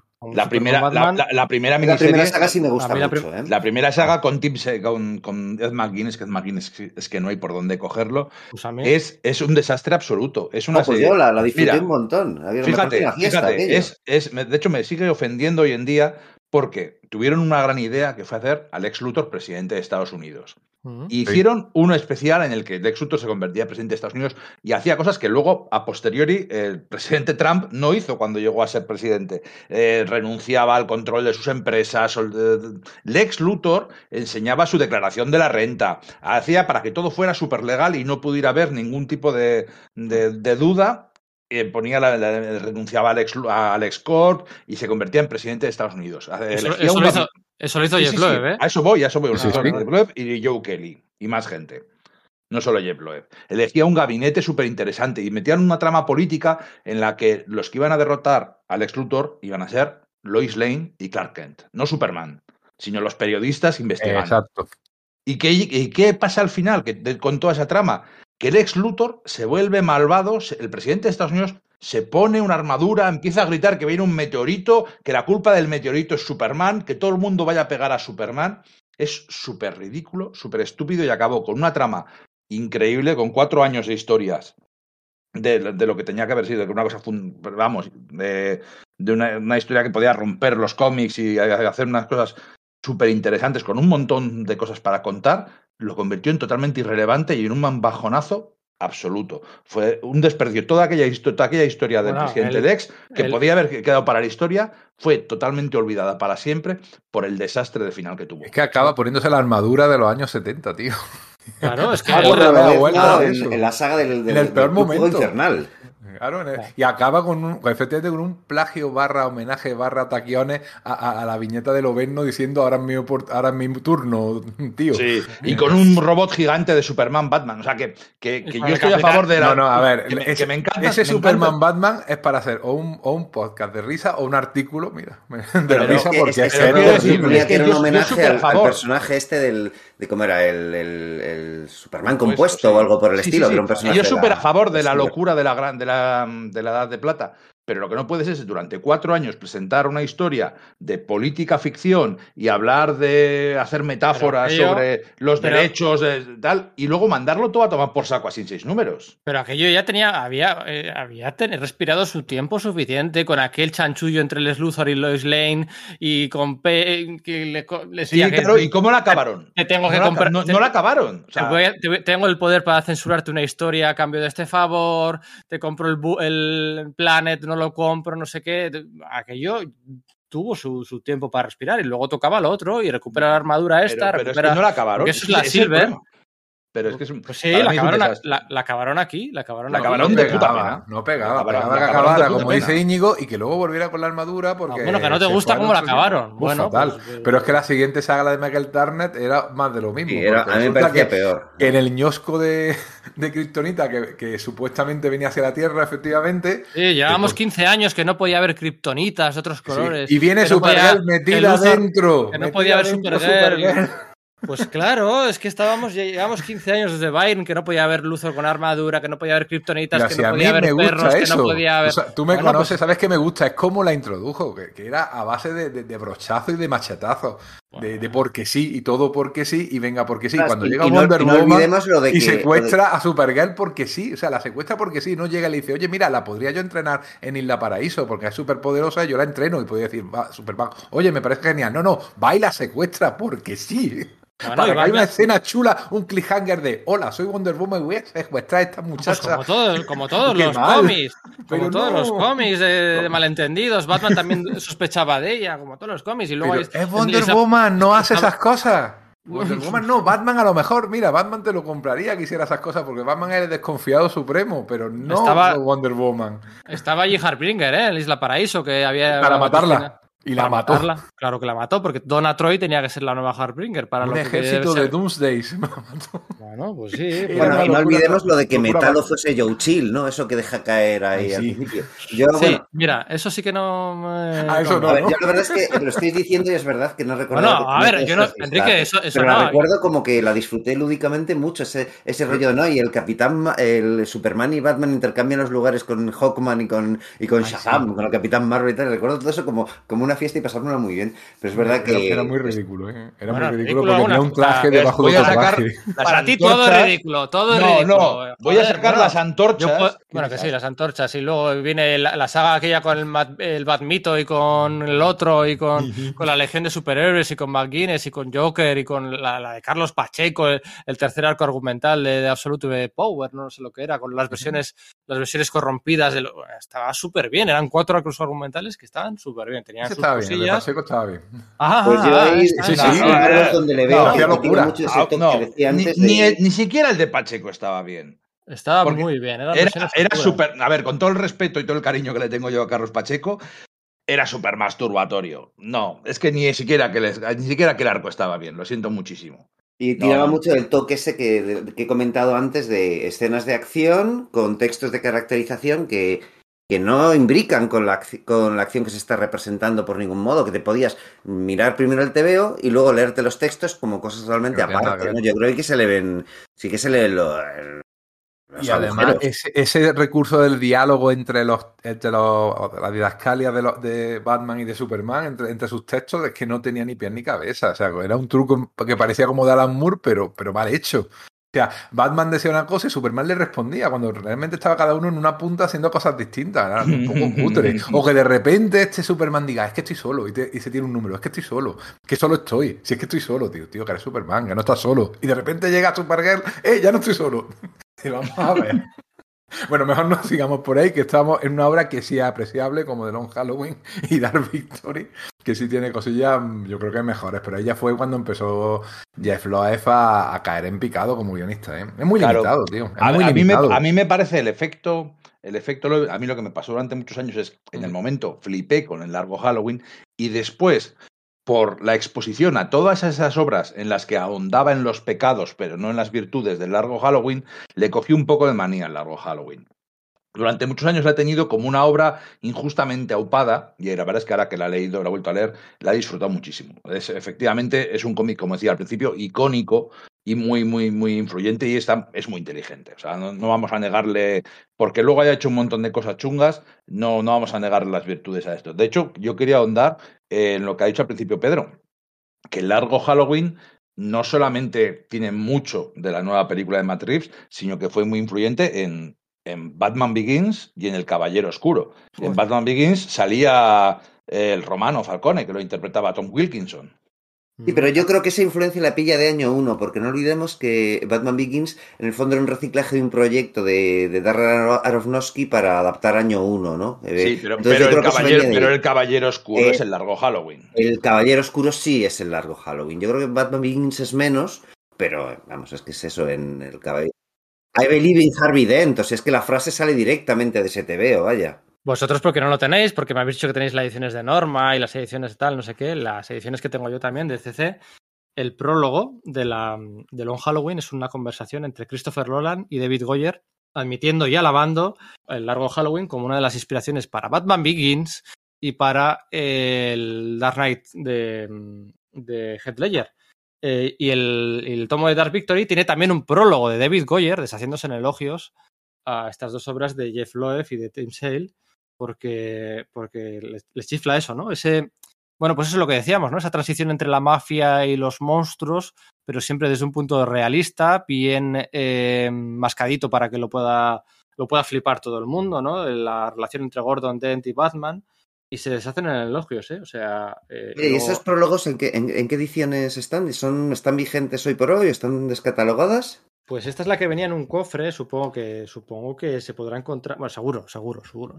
No, no, es que ni siquiera voy a probar en el buscador en internet, porque podéis comprar Batman el largo, ay, perdón, Batman el largo Halloween, grandes autores de Batman, ya sabéis que es esta sublínea o línea editorial, ¿no? Grandes autores de Batman, grandes autores de Superman, grandes autores de la Liga de la Liga de la Justicia, creo que también han hecho un par de ellos. Em, eh, de Jeff Loeb y Tim Sale, eh, lo podéis encontrar, por supuestísimo, en Comics Universal, ¿no? En Comics Universal, que es la tienda de Barcelona, la página web eh, Universal, eh, donde podéis comprar todo, todo el material que se publica en España, que se ha publicado en España recientemente, que se publicó en España hace 40 años, con un poco de suerte. Y, y podéis comprar y comprobar lo que estoy diciendo, ¿no? Pues como, como admiten que. Mira, aquí esto es muy interesante. Eh, es el caso de Jim Gordon. Eh, el largo Halloween supo seguir con lo que había dado comienzo en año 1 y nos proporcionó una versión de Gordon completamente distinta a lo establecido. En anteriores cómics, en las películas y en la serie de televisión, Gordon era una, especie de figura, a ver aquí un cambio de página, de personaje apocado y paternalista. Mientras que en estas nuevas historias aparece como un curtido sargento que forma parte de un cuerpo de policía corrupto y este es el Gordon que encontramos en Batman Begins. Influyente, Harvey Dent, proceso de redacción del guion de Batman Begins, hablábamos mucho de Harvey Dent, eh, sobre incluirlo en la película o no, creo que llegaba a aparecer en los primeros borradores, y entonces nos dimos cuenta de que no podíamos hacerle justicia, lo movimos al... O sea, aquí está todo. Hay grandes tres influencias de nuestra trilogía, Batman Año 1, lo que hizo Neil Adams y Largo Halloween. Eh, cuando se estrene El Caballero Oscuro quedará muy patente que Largo Halloween ha sido el cómic que más ha influenciado en ambas películas. Sí, creo que podría decirse así. Christopher Nolan, David Goyer. Bueno, pues ahí lo tenéis. Eh, pues, pues, es que es lo que hay, es lo que hay. Vamos a hablar un poquito de Victoria Oscura.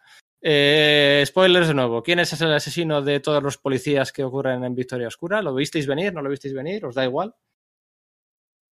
Y lo vi venir en el sentido de que tenía que tener cierta presencia física, ciertas capas características que sabíamos que Sofía Gigante tenía, la hija de, la hija del romano, que en teoría estaba paralítica, que en teoría estaba eh, impedida por lo que había pasado al final de largo Halloween, es la asesina de policías, es el, el ahorcado.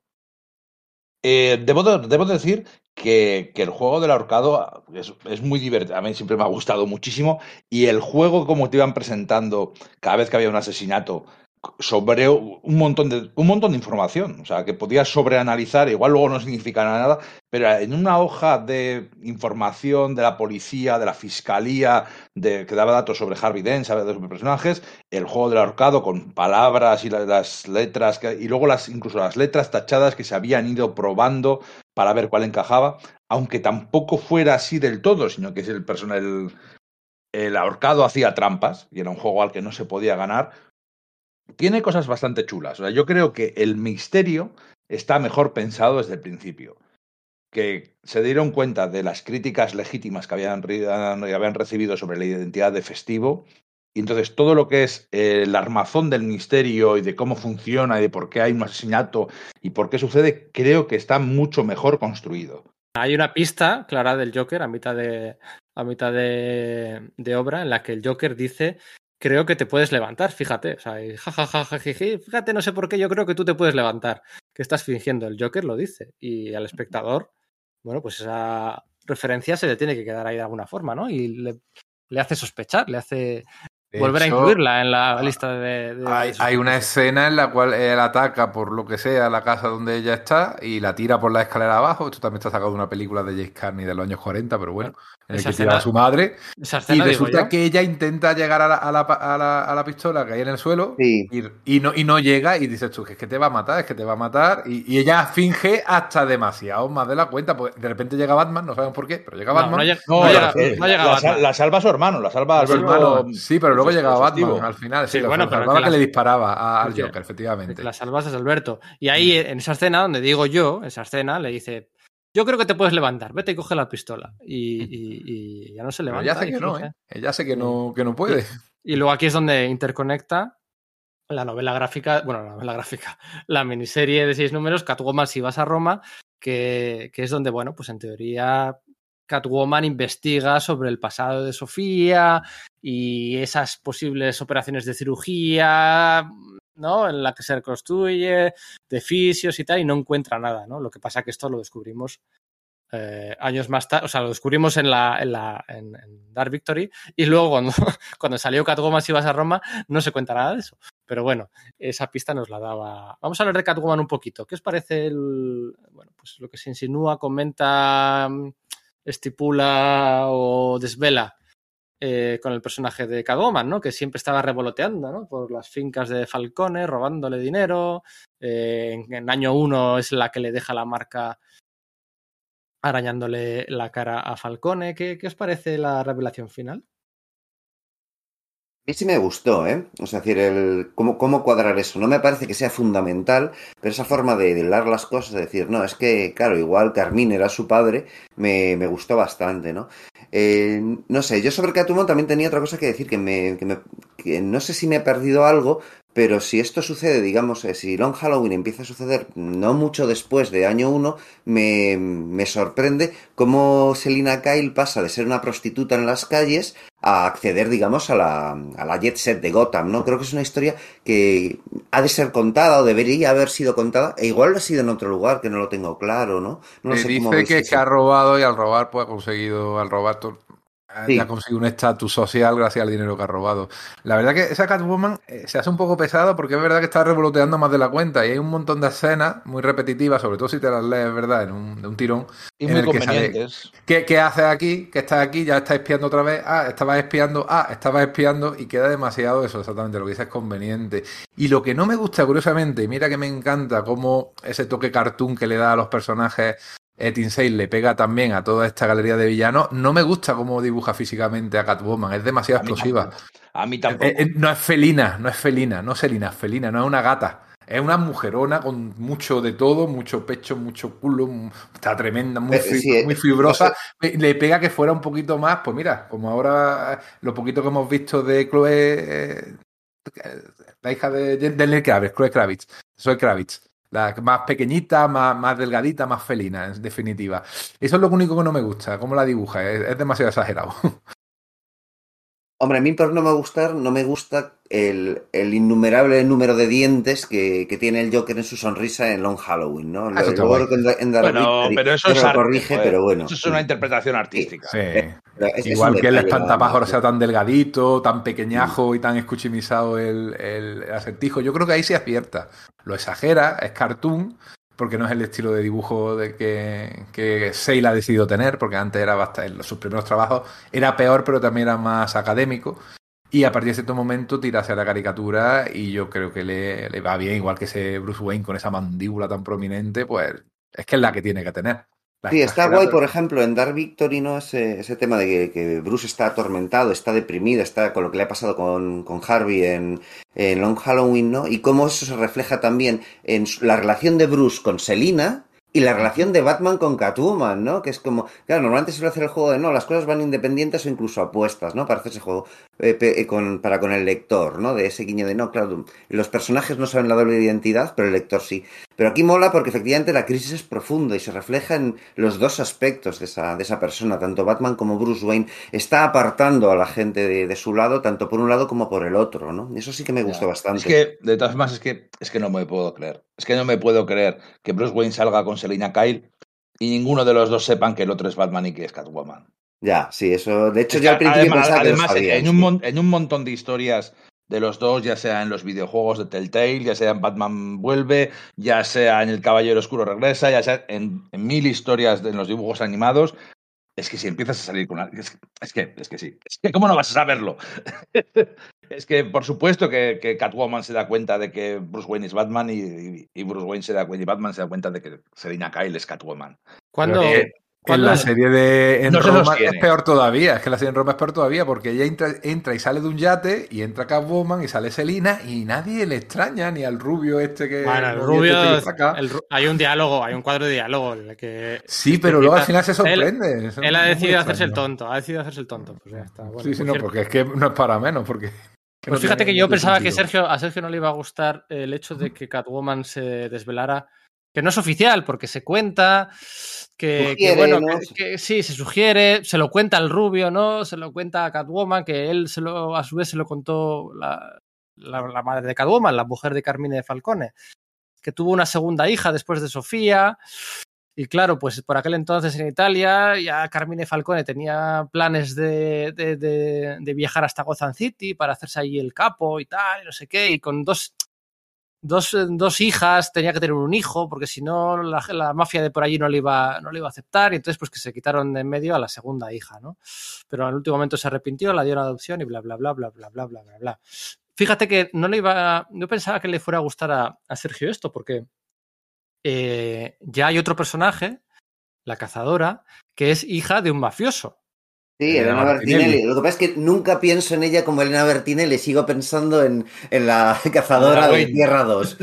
es así, la hija has tenido Catwoman. 40 años para acostumbrarte. Sí, no lo sé. Y su- igual tuvo que ver, igual y a nivel inconsciente me gustó porque al final era hacer un enlazar de algún modo a la historia de no enlazar eh, eh, argumentalmente sino temáticamente la historia de la cazadora de Catwoman, ¿no? No, no, no, no me lo había planteado hasta ahora, pero es que es... Además, a mí Elena Bertinelli eh, tiene mucho más sentido porque es el leitmotiv de ella, que ella es la Sí. hija de, es hija de, la mafia. Y su familia que fue asesinada y la que quiere vengar son, son mafiosos, no son buena gente, sino que es mucho más interesante y es mucho más llamativo que la cazadora sea hija de, de gente de la mafia a que lo sea también Catwoman. Sí, pero es como que, mm, bueno, pues... Ah, bueno, sí, sí, no, te refieres a Catwoman, pensaba que, que estás haciendo la comparación con la cazadora de Tierra 2, la original. No, no, no, eso es, es Por- otro rollo. Por, por no hablar de spoiler. Sí, claro, eso es, la hija de... ¿Con, con qué villano era? No me... Clubmaster. Club Master, Club Master. Eso es, sí, sí, sí. Entonces, sí. pues bueno, de- decimocuarta. Es cierto que, bueno, pues que, que- que Catwoman, hija de Carmine Falcone. Por cierto, Carmine Falcone sí es creado por Frank Miller en año 1. Hemos dicho Sí. antes que Ma- Sal Maroni no, la familia rival no. Eh, pero Carmine Falcone sí es creada por Frank Miller. Y los Oye, policías que luego mueren en Dark Victory también son de, de Sí, eso me dio mucha rabia, lo de que muriesen Branden y Flash, porque creo que eran personajes que, joder, se podían haber aprovechado después, ¿no? Más Lo es, adelante. Sí, pero, pero en he- 15 años no los había utilizado nadie. Es cierto, ¿no? Pero me, me dio un poco de rabia cuando le dijo, jo, ya se ha cerrado del todo esa vía, ¿no?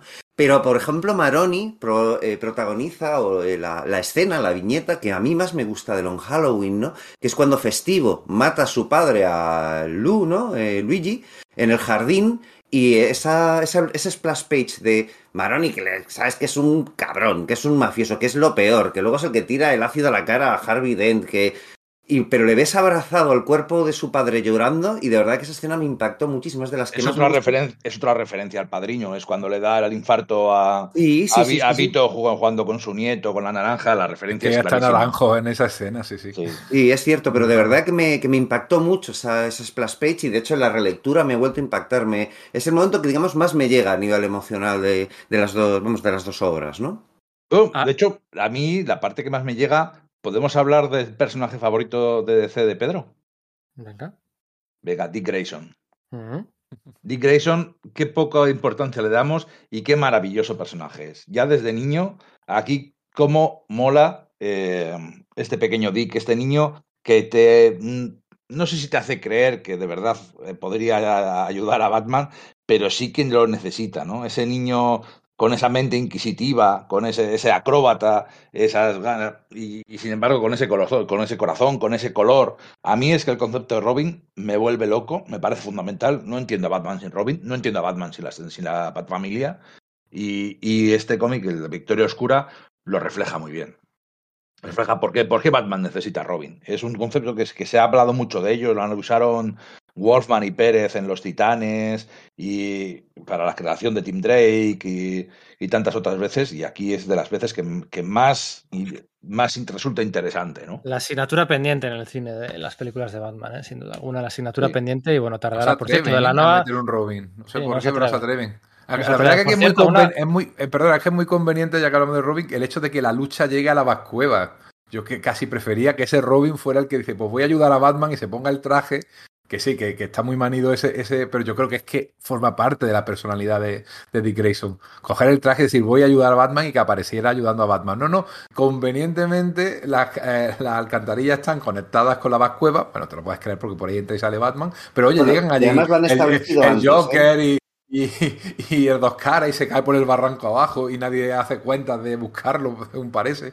En fin, un poquito también de esas cositas que hacen los F que dices tú, ay, me lo echa para atrás, la verdad. Estoy viendo ahora la escena inicial de Dark Victory con ese, ese Batman lleno de los ojos llenos de ira, eh, rojo, con el rojo en la silueta del cuerpo. Vamos, son, son los trailers del, del Batman de Matt Reeves, están sacados de, de ahí. Mi escena favorita de, de Long Halloween, ya que comentéis vosotros la vuestra, es una doble splash page, que no hay muchas, en Victoria Oscura realmente, no en Long Halloween, en la que están apuntándose respectivamente con unas pistolas XL, dos caras y el Joker. A mí esa escena, porque el Joker, me, o sea, me gusta la dinámica esa en la que el Joker, mm, digamos que es un colaborador, un subordinado de dos caras, ¿no? Que dos caras es mucho más alfa, macho alfa que, que el resto, ¿no? Que es el que, que además tiene su agenda oculta, porque dos caras digamos que en el fondo no le gusta que estén muriendo policías o, le salva que salva salva a Bullock porque a Gordon porque es, era su amigo o le salva para demostrar que él no es el, asesino. Eh, bueno, hay una, sigue habiendo una introspección en la, en la psique de dos caras que está muy bien. y hay una escena en la que se están apuntando a los dos con una pistola, mirándose las, mirándose las estas, que a mí me gusta mucho esa, esa doble página. Hay una doble página también en Long Halloween de todos los villanos sentados en una mesa con dos caras, en- se ve solo un ojo al fondo. Está también muy, muy potente. Son de mis escenas favoritas. Y por supuestísimo, la escena en la que, en la que esto, esto se copió en las películas de Nolan, en la que Batman va disfrazado de policía en, en la parte final de, de Long Halloween. Esa escena es y bueno, y, y, fui, y fingen la muerte de Harvey Dent. Eh, y en la película lo que fingían era la muerte de Gordon, ¿no? Pero venía a ser lo mismo, un plan para destapar al, enemigo. De hecho, es curioso, eh, este cómic y algún otro más, como, bueno, pues Cataclismo y toda la etapa de Ruka Brubaker, que, que, obviamente son muy fans del personaje, utilizaron la relación de, de dos caras con, con René Montoya. Eh, durante finales de los, de, los 2000, de los 90 y principios de los 2000, Dos Caras le plantó cara al Joker como el enemigo principal de Batman. Eh, tuvo mucha, mucha importancia y, y, los guionistas eran conscientes de que no podía ser un esbirro ni una amenaza menor, sino que era alguien, un enemigo a tener en cuenta por, por la relación de amistad personal y todo ese tipo de cosas. Luego, por desgracia, se ha ido perdiendo y Dos Caras hoy en día, pues no tiene nada que ver, por supuesto, ante la gran estrella de DC que es, que es el Joker que vende por sí mismo y tiene series propias y películas que no son suyas, pero como si lo fueran, que venden por su nombre. Eh, es una pena. A mí me gusta más Dos Caras que el Joker. Sí, a mí me gusta incluso esa antes de, o sea, después de 52, ¿no? Cuando James Robinson y ¿quién era? Eh, Kremer era el, dibujante este que le que no, bueno que después de Crisis Infinita, no de 52. Es verdad, tienes razón. Sí, sí, sí, sí, es verdad. Es, es, es en ese año perdido que, que, cuenta 52, ¿no? Pero es, es es en el que se supone que bueno que Batman le lega a Harvey Dent el, el, el, cuidado de Gotham, ¿no? Ese año que está desaparecido. Sí, sí, tienes razón. Sí, sí, después de los 52. Don Kremer, Don Kremer era el dibujante, se me olvidaba. Sí, sí. Face to Face, creo que se llamaba la, la saga. La que el- era una saga de un poco de rellena, ¿no? Hasta que llegaba Grant Morrison. También Kurt Busiek hizo una saga de relleno ahí hasta que llegaba Jeff Jones. Eh, bueno, luego Jeff Jones, eh, luego Kurt Busiek también tuvo sus propias, sus propias series. Em, después de los nuevos 52, la verdad es que no sé qué ha pasado con, con dos caras. No tengo ni, ni Sí, yo lo tengo totalmente perdido. En los últimos 10 años, ni idea. Bueno, pues creo que hemos comentado todo, ¿no? Hemos comentado los agujeros de guion, hemos comentado las incredulidades, hemos comentado, hemos hablado, ¿queréis hablar de Gordon o queréis hablar eh, de alguna cosilla más? Y si no, pues vamos cerrando. Sí, yo solo quiero comentar una cosa, ¿no? Que es que a mí una cosa que también me gusta bastante de Loeb es que a veces hace bastante bien los deberes respecto a continuidad, establece conexiones que, que haciendo labor de archivo y dándose cuenta de cosas antiguas, pues molan un montón, ¿no? En plan, por ejemplo, eso que sucede en silencio, de que Bruce Wayne recuerda de pequeño ver a- al Green Lantern original, a Alan Scott, luchando en las calles de Gotham, ¿no? Es decir, porque claro, es que las aventuras de la Golden Age de Alan Scott sucedían en, en Gotham, ¿no? Entonces, bueno, pues claro, pues eh, parecía pues mm, posible por lo menos que ese personaje estuviese ahí. Entonces, cuando vi en Long Halloween al principio que aparecía Solomon Grundy en las alcantarillas, me gustó mucho. Claro, Solomon Grundy era el archienemigo de, de Alan Scott y me parecía que encajaba muy bien en la, en la, no sé, en, en el escenario de Gotham, ¿no? Porque, bueno, pues de alguna forma históricamente podía haber estado. Pero luego terminó gustándome menos, porque decías, joder, es que tienes una especie de Hulk de, de, las alcantarillas y claro, al ser al tener que enfrentarle a, a, Batman, Batman le tiene que vencer con excesiva facilidad, ¿no?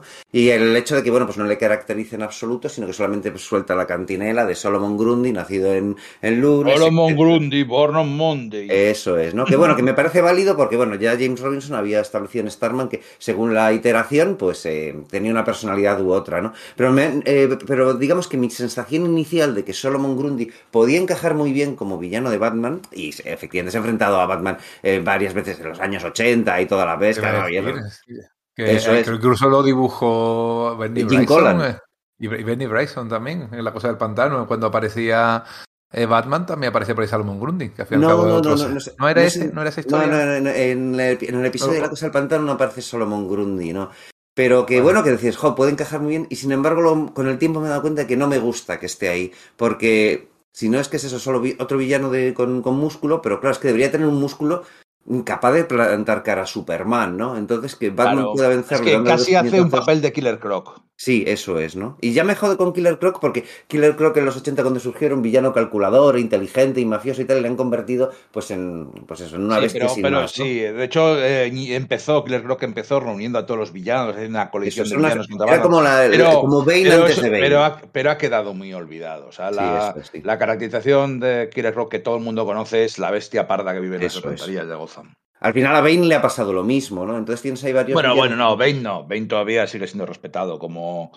Bueno, en, bueno. en alguna aparición no, en, en, la serie animada de, de, Harley Quinn, que por cierto está muy guay. Es genial, si podéis, y, y, es verdad que si es un gallo. Es bestial, es muy Y la, bueno. la caracterización de, de, Gordon totalmente desquiciado, sí. policía acabado, divorciado, es jodidísima. Y la de Bane, aunque sea un gañán, mola un montón. O sea, si habéis escuchado la voz en original, o sea, el trabajo de doblaje que hace ese, ese, ese tío con, con, esas inflexiones haciéndose ese rollo ridículo a Bane, la verdad es que a mí me hace mucha gracia, no sé. Sí, pero bueno, Bane todavía se le sigue respetando en los cómics, bueno, ¿eh? como, mm. como un enemigo peligroso. En cualquier caso, entiendo que Batman tiene que tener un enemigo que sea músculo, pero efectivamente, para eso utilizar Killer Croc. Si es que ya nadie se acuerda de ese primer Killer Croc de los años 80. Entonces, que Grundy esté ahí, que Grundy un tío que podría plantar cara a la Liga de la Justicia entera, pues no sé, no, como que cambié de ahí. Era la reflexión que quería lanzar simplemente sobre esa cosa tan, tan tangencial, ¿no?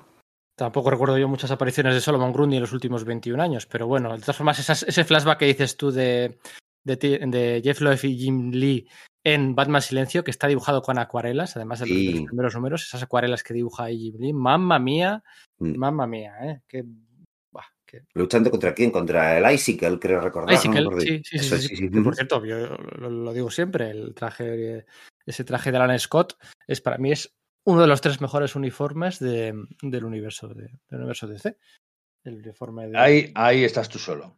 Porque bueno, rojo, y, rojo, y, verde juntos no funciona muy bien. O sea, que el, traje, hay... el, traje, de Green Lantern eh, de, de, Hal Jordan, por supuesto. El traje de Barry Allen, por supuesto. No, Nightwing, el, el, Nightwing de Brian Stilfield, el, el, de siempre, y el A de ver. Sentinel, pero con el que, que, tiene un poquito de moradito, que tiene la lamparita en el pecho, con la capa verde, una capa verde que queda muy bien también. No tienen que ser siempre las capas de rojas. En diseño gráfico, meter rojo y verde se le llama efecto Navidad, tiene este nombre, ¿eh? y, te lo, y te lo prohíben, básicamente. Te dicen, no lo hagas, por favor. Bueno, de hecho, en el primer número de Green Lantern de, de, la Golden Age, el tío, cuando, cuando se hace el traje por fin, porque al principio está utilizando los poderes sin traje, dice, voy a hacerme un, un traje tan extravagante que deje desconcertados a los, a los criminales, ¿no?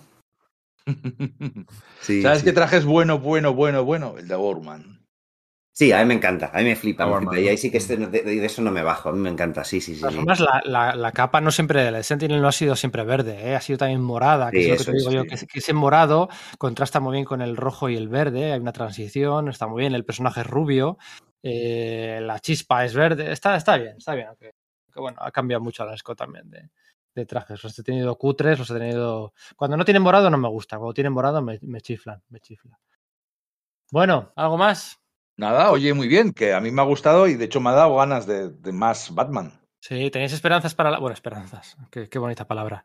¿Tenéis ganas para la película de Matt Reeves y de Pattinson? Y... Yo creo, sí. creo en Matt Reeves. Sí, yo también, yo también tengo ganas, ¿eh? Y fíjate mm. que lo de Pattinson me, me pareció una, como un movimiento súper extraño y de hecho no me gustó, ¿no? Pero luego lo he estado viendo en otras pelis y he dicho, joder, este tío, ah, pero claro, siempre va a tener el San Benito de Twilight encima, ¿no? y es por lo que le juzgamos. Pero luego no es mal actor. Entonces, pues. No, es le... muy buen actor. Eso es, ¿no? O sea, le, lo que le... pasa es que es un Batman Millennial. Córtate el pelo, hippie de mí. Pero, pero bueno, en 2022 eh, ya. El trailer, los trailers son brutales. Sí. Y, y Matt las pelis de los plan, del planeta de los simios, me parecen acojonantes. Me parecen unos blockbusters con corazón y, y, muy, muy, muy interesantes y que los vives un montón. Entonces, oye, bienvenido sea, tengo ganas de ver esa peli. Y otra vez Catwoman, y otra vez Gordon, y otra vez Carmen. Es que es Batman. Pero bueno, el, el, pingüino como mafioso, eso me gusta, la caracterización rara que le han hecho ahí a, a Colin Farrell para, para ser el pingüino. Ah, igual, sí, me, es verdad, va a ser un poco. Voy a, voy a ver lo mismo de siempre, pero. No claro, sé, pero que es, que es, es, que es, Batman. O sea, es que, sí. quiero decir, puedes hacerlo con, con, el, eh, con el sombrero loco y con el, el, el, de la marioneta, ¿cómo se llama? El que lleva una, una marioneta. Ventríloco. El ventríloco y tal. Pero al final vas a ver al Batman icónico. ¿Quieres ver el Batman Sí, pero Nolan, Nolan, se desmarcó muy bien, utilizando a Ras al Ghul, utilizando al Espantapájaros, utilizando a Carmine Falcone, que personajes pues que todavía no habían no habían llegado, ¿no? Y, y, a Henry Ducard, no sé, o sea, es que ese claro. personaje que fue creado ahí por ah, Sam no, Hammond, una cosa olvidada. No, no era. Henry Ducard. Era, bueno, era el... Vale, sí, pero igual era solo name dropping, pero que, que hubiese, si hubiese leído esos tebeos de Justicia Ciega de Sam Hamm de 1989, era como, coño, este personaje efectivamente debió ser importante para la vida de Bruce Wayne como personaje eh, ficticio y no, muy pocas veces más luego se le había utilizado, ¿no? Yo tengo ganas de eso, de ver al acertijo nuevo, al pingüino nuevo, a... pero otra vez Falcone, en serio, con que el peso de sus cómics, pues Falcone se pueden contar con los dedos de la mano, ¿no? Y ha aparecido en una segunda película. pues bueno, no sé, a ver, a ver. Yo tengo interés por ver lo nuevo, ¿no? Por ver a Colin Farrell como el pingüino, como por, por ver a ver qué tal lo hace Paul Dano con, como Riddle. Bueno, a Yo es ver. que me temo que utilizan los mismos cinco cómics de referencia y los van a seguir utilizando eh, cada vez que hagan una nueva versión de Batman, los mismos cinco cómics. Año 1, el Dark Knight y estos dos de Jeff Loeb, y de ahí nos les van a sacar.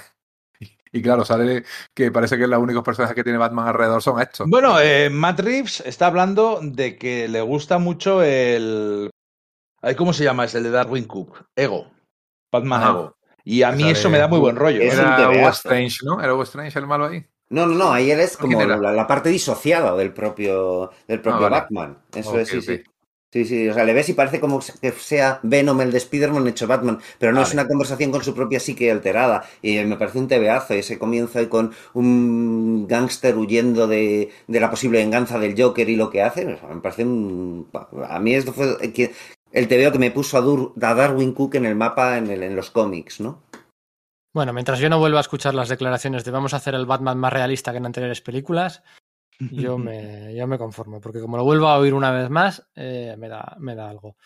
Un placer, Niño, Enrique, Sergio, un placer. Hay que hacer más Como de siempre. Batman y hay que buscar, hay que buscar otro tema. A ver, no- no Yo ya, yo ya lo tengo, yo ya sé cuál va a ser el tema, ¿eh? Yo ya lo he pensado, luego os lo digo y creo que lo vamos a disfrutar. Vale. Cliffhanger, por Dios, qué bien. Son mejores que los de está. Chao, chao. Venga, un abrazo.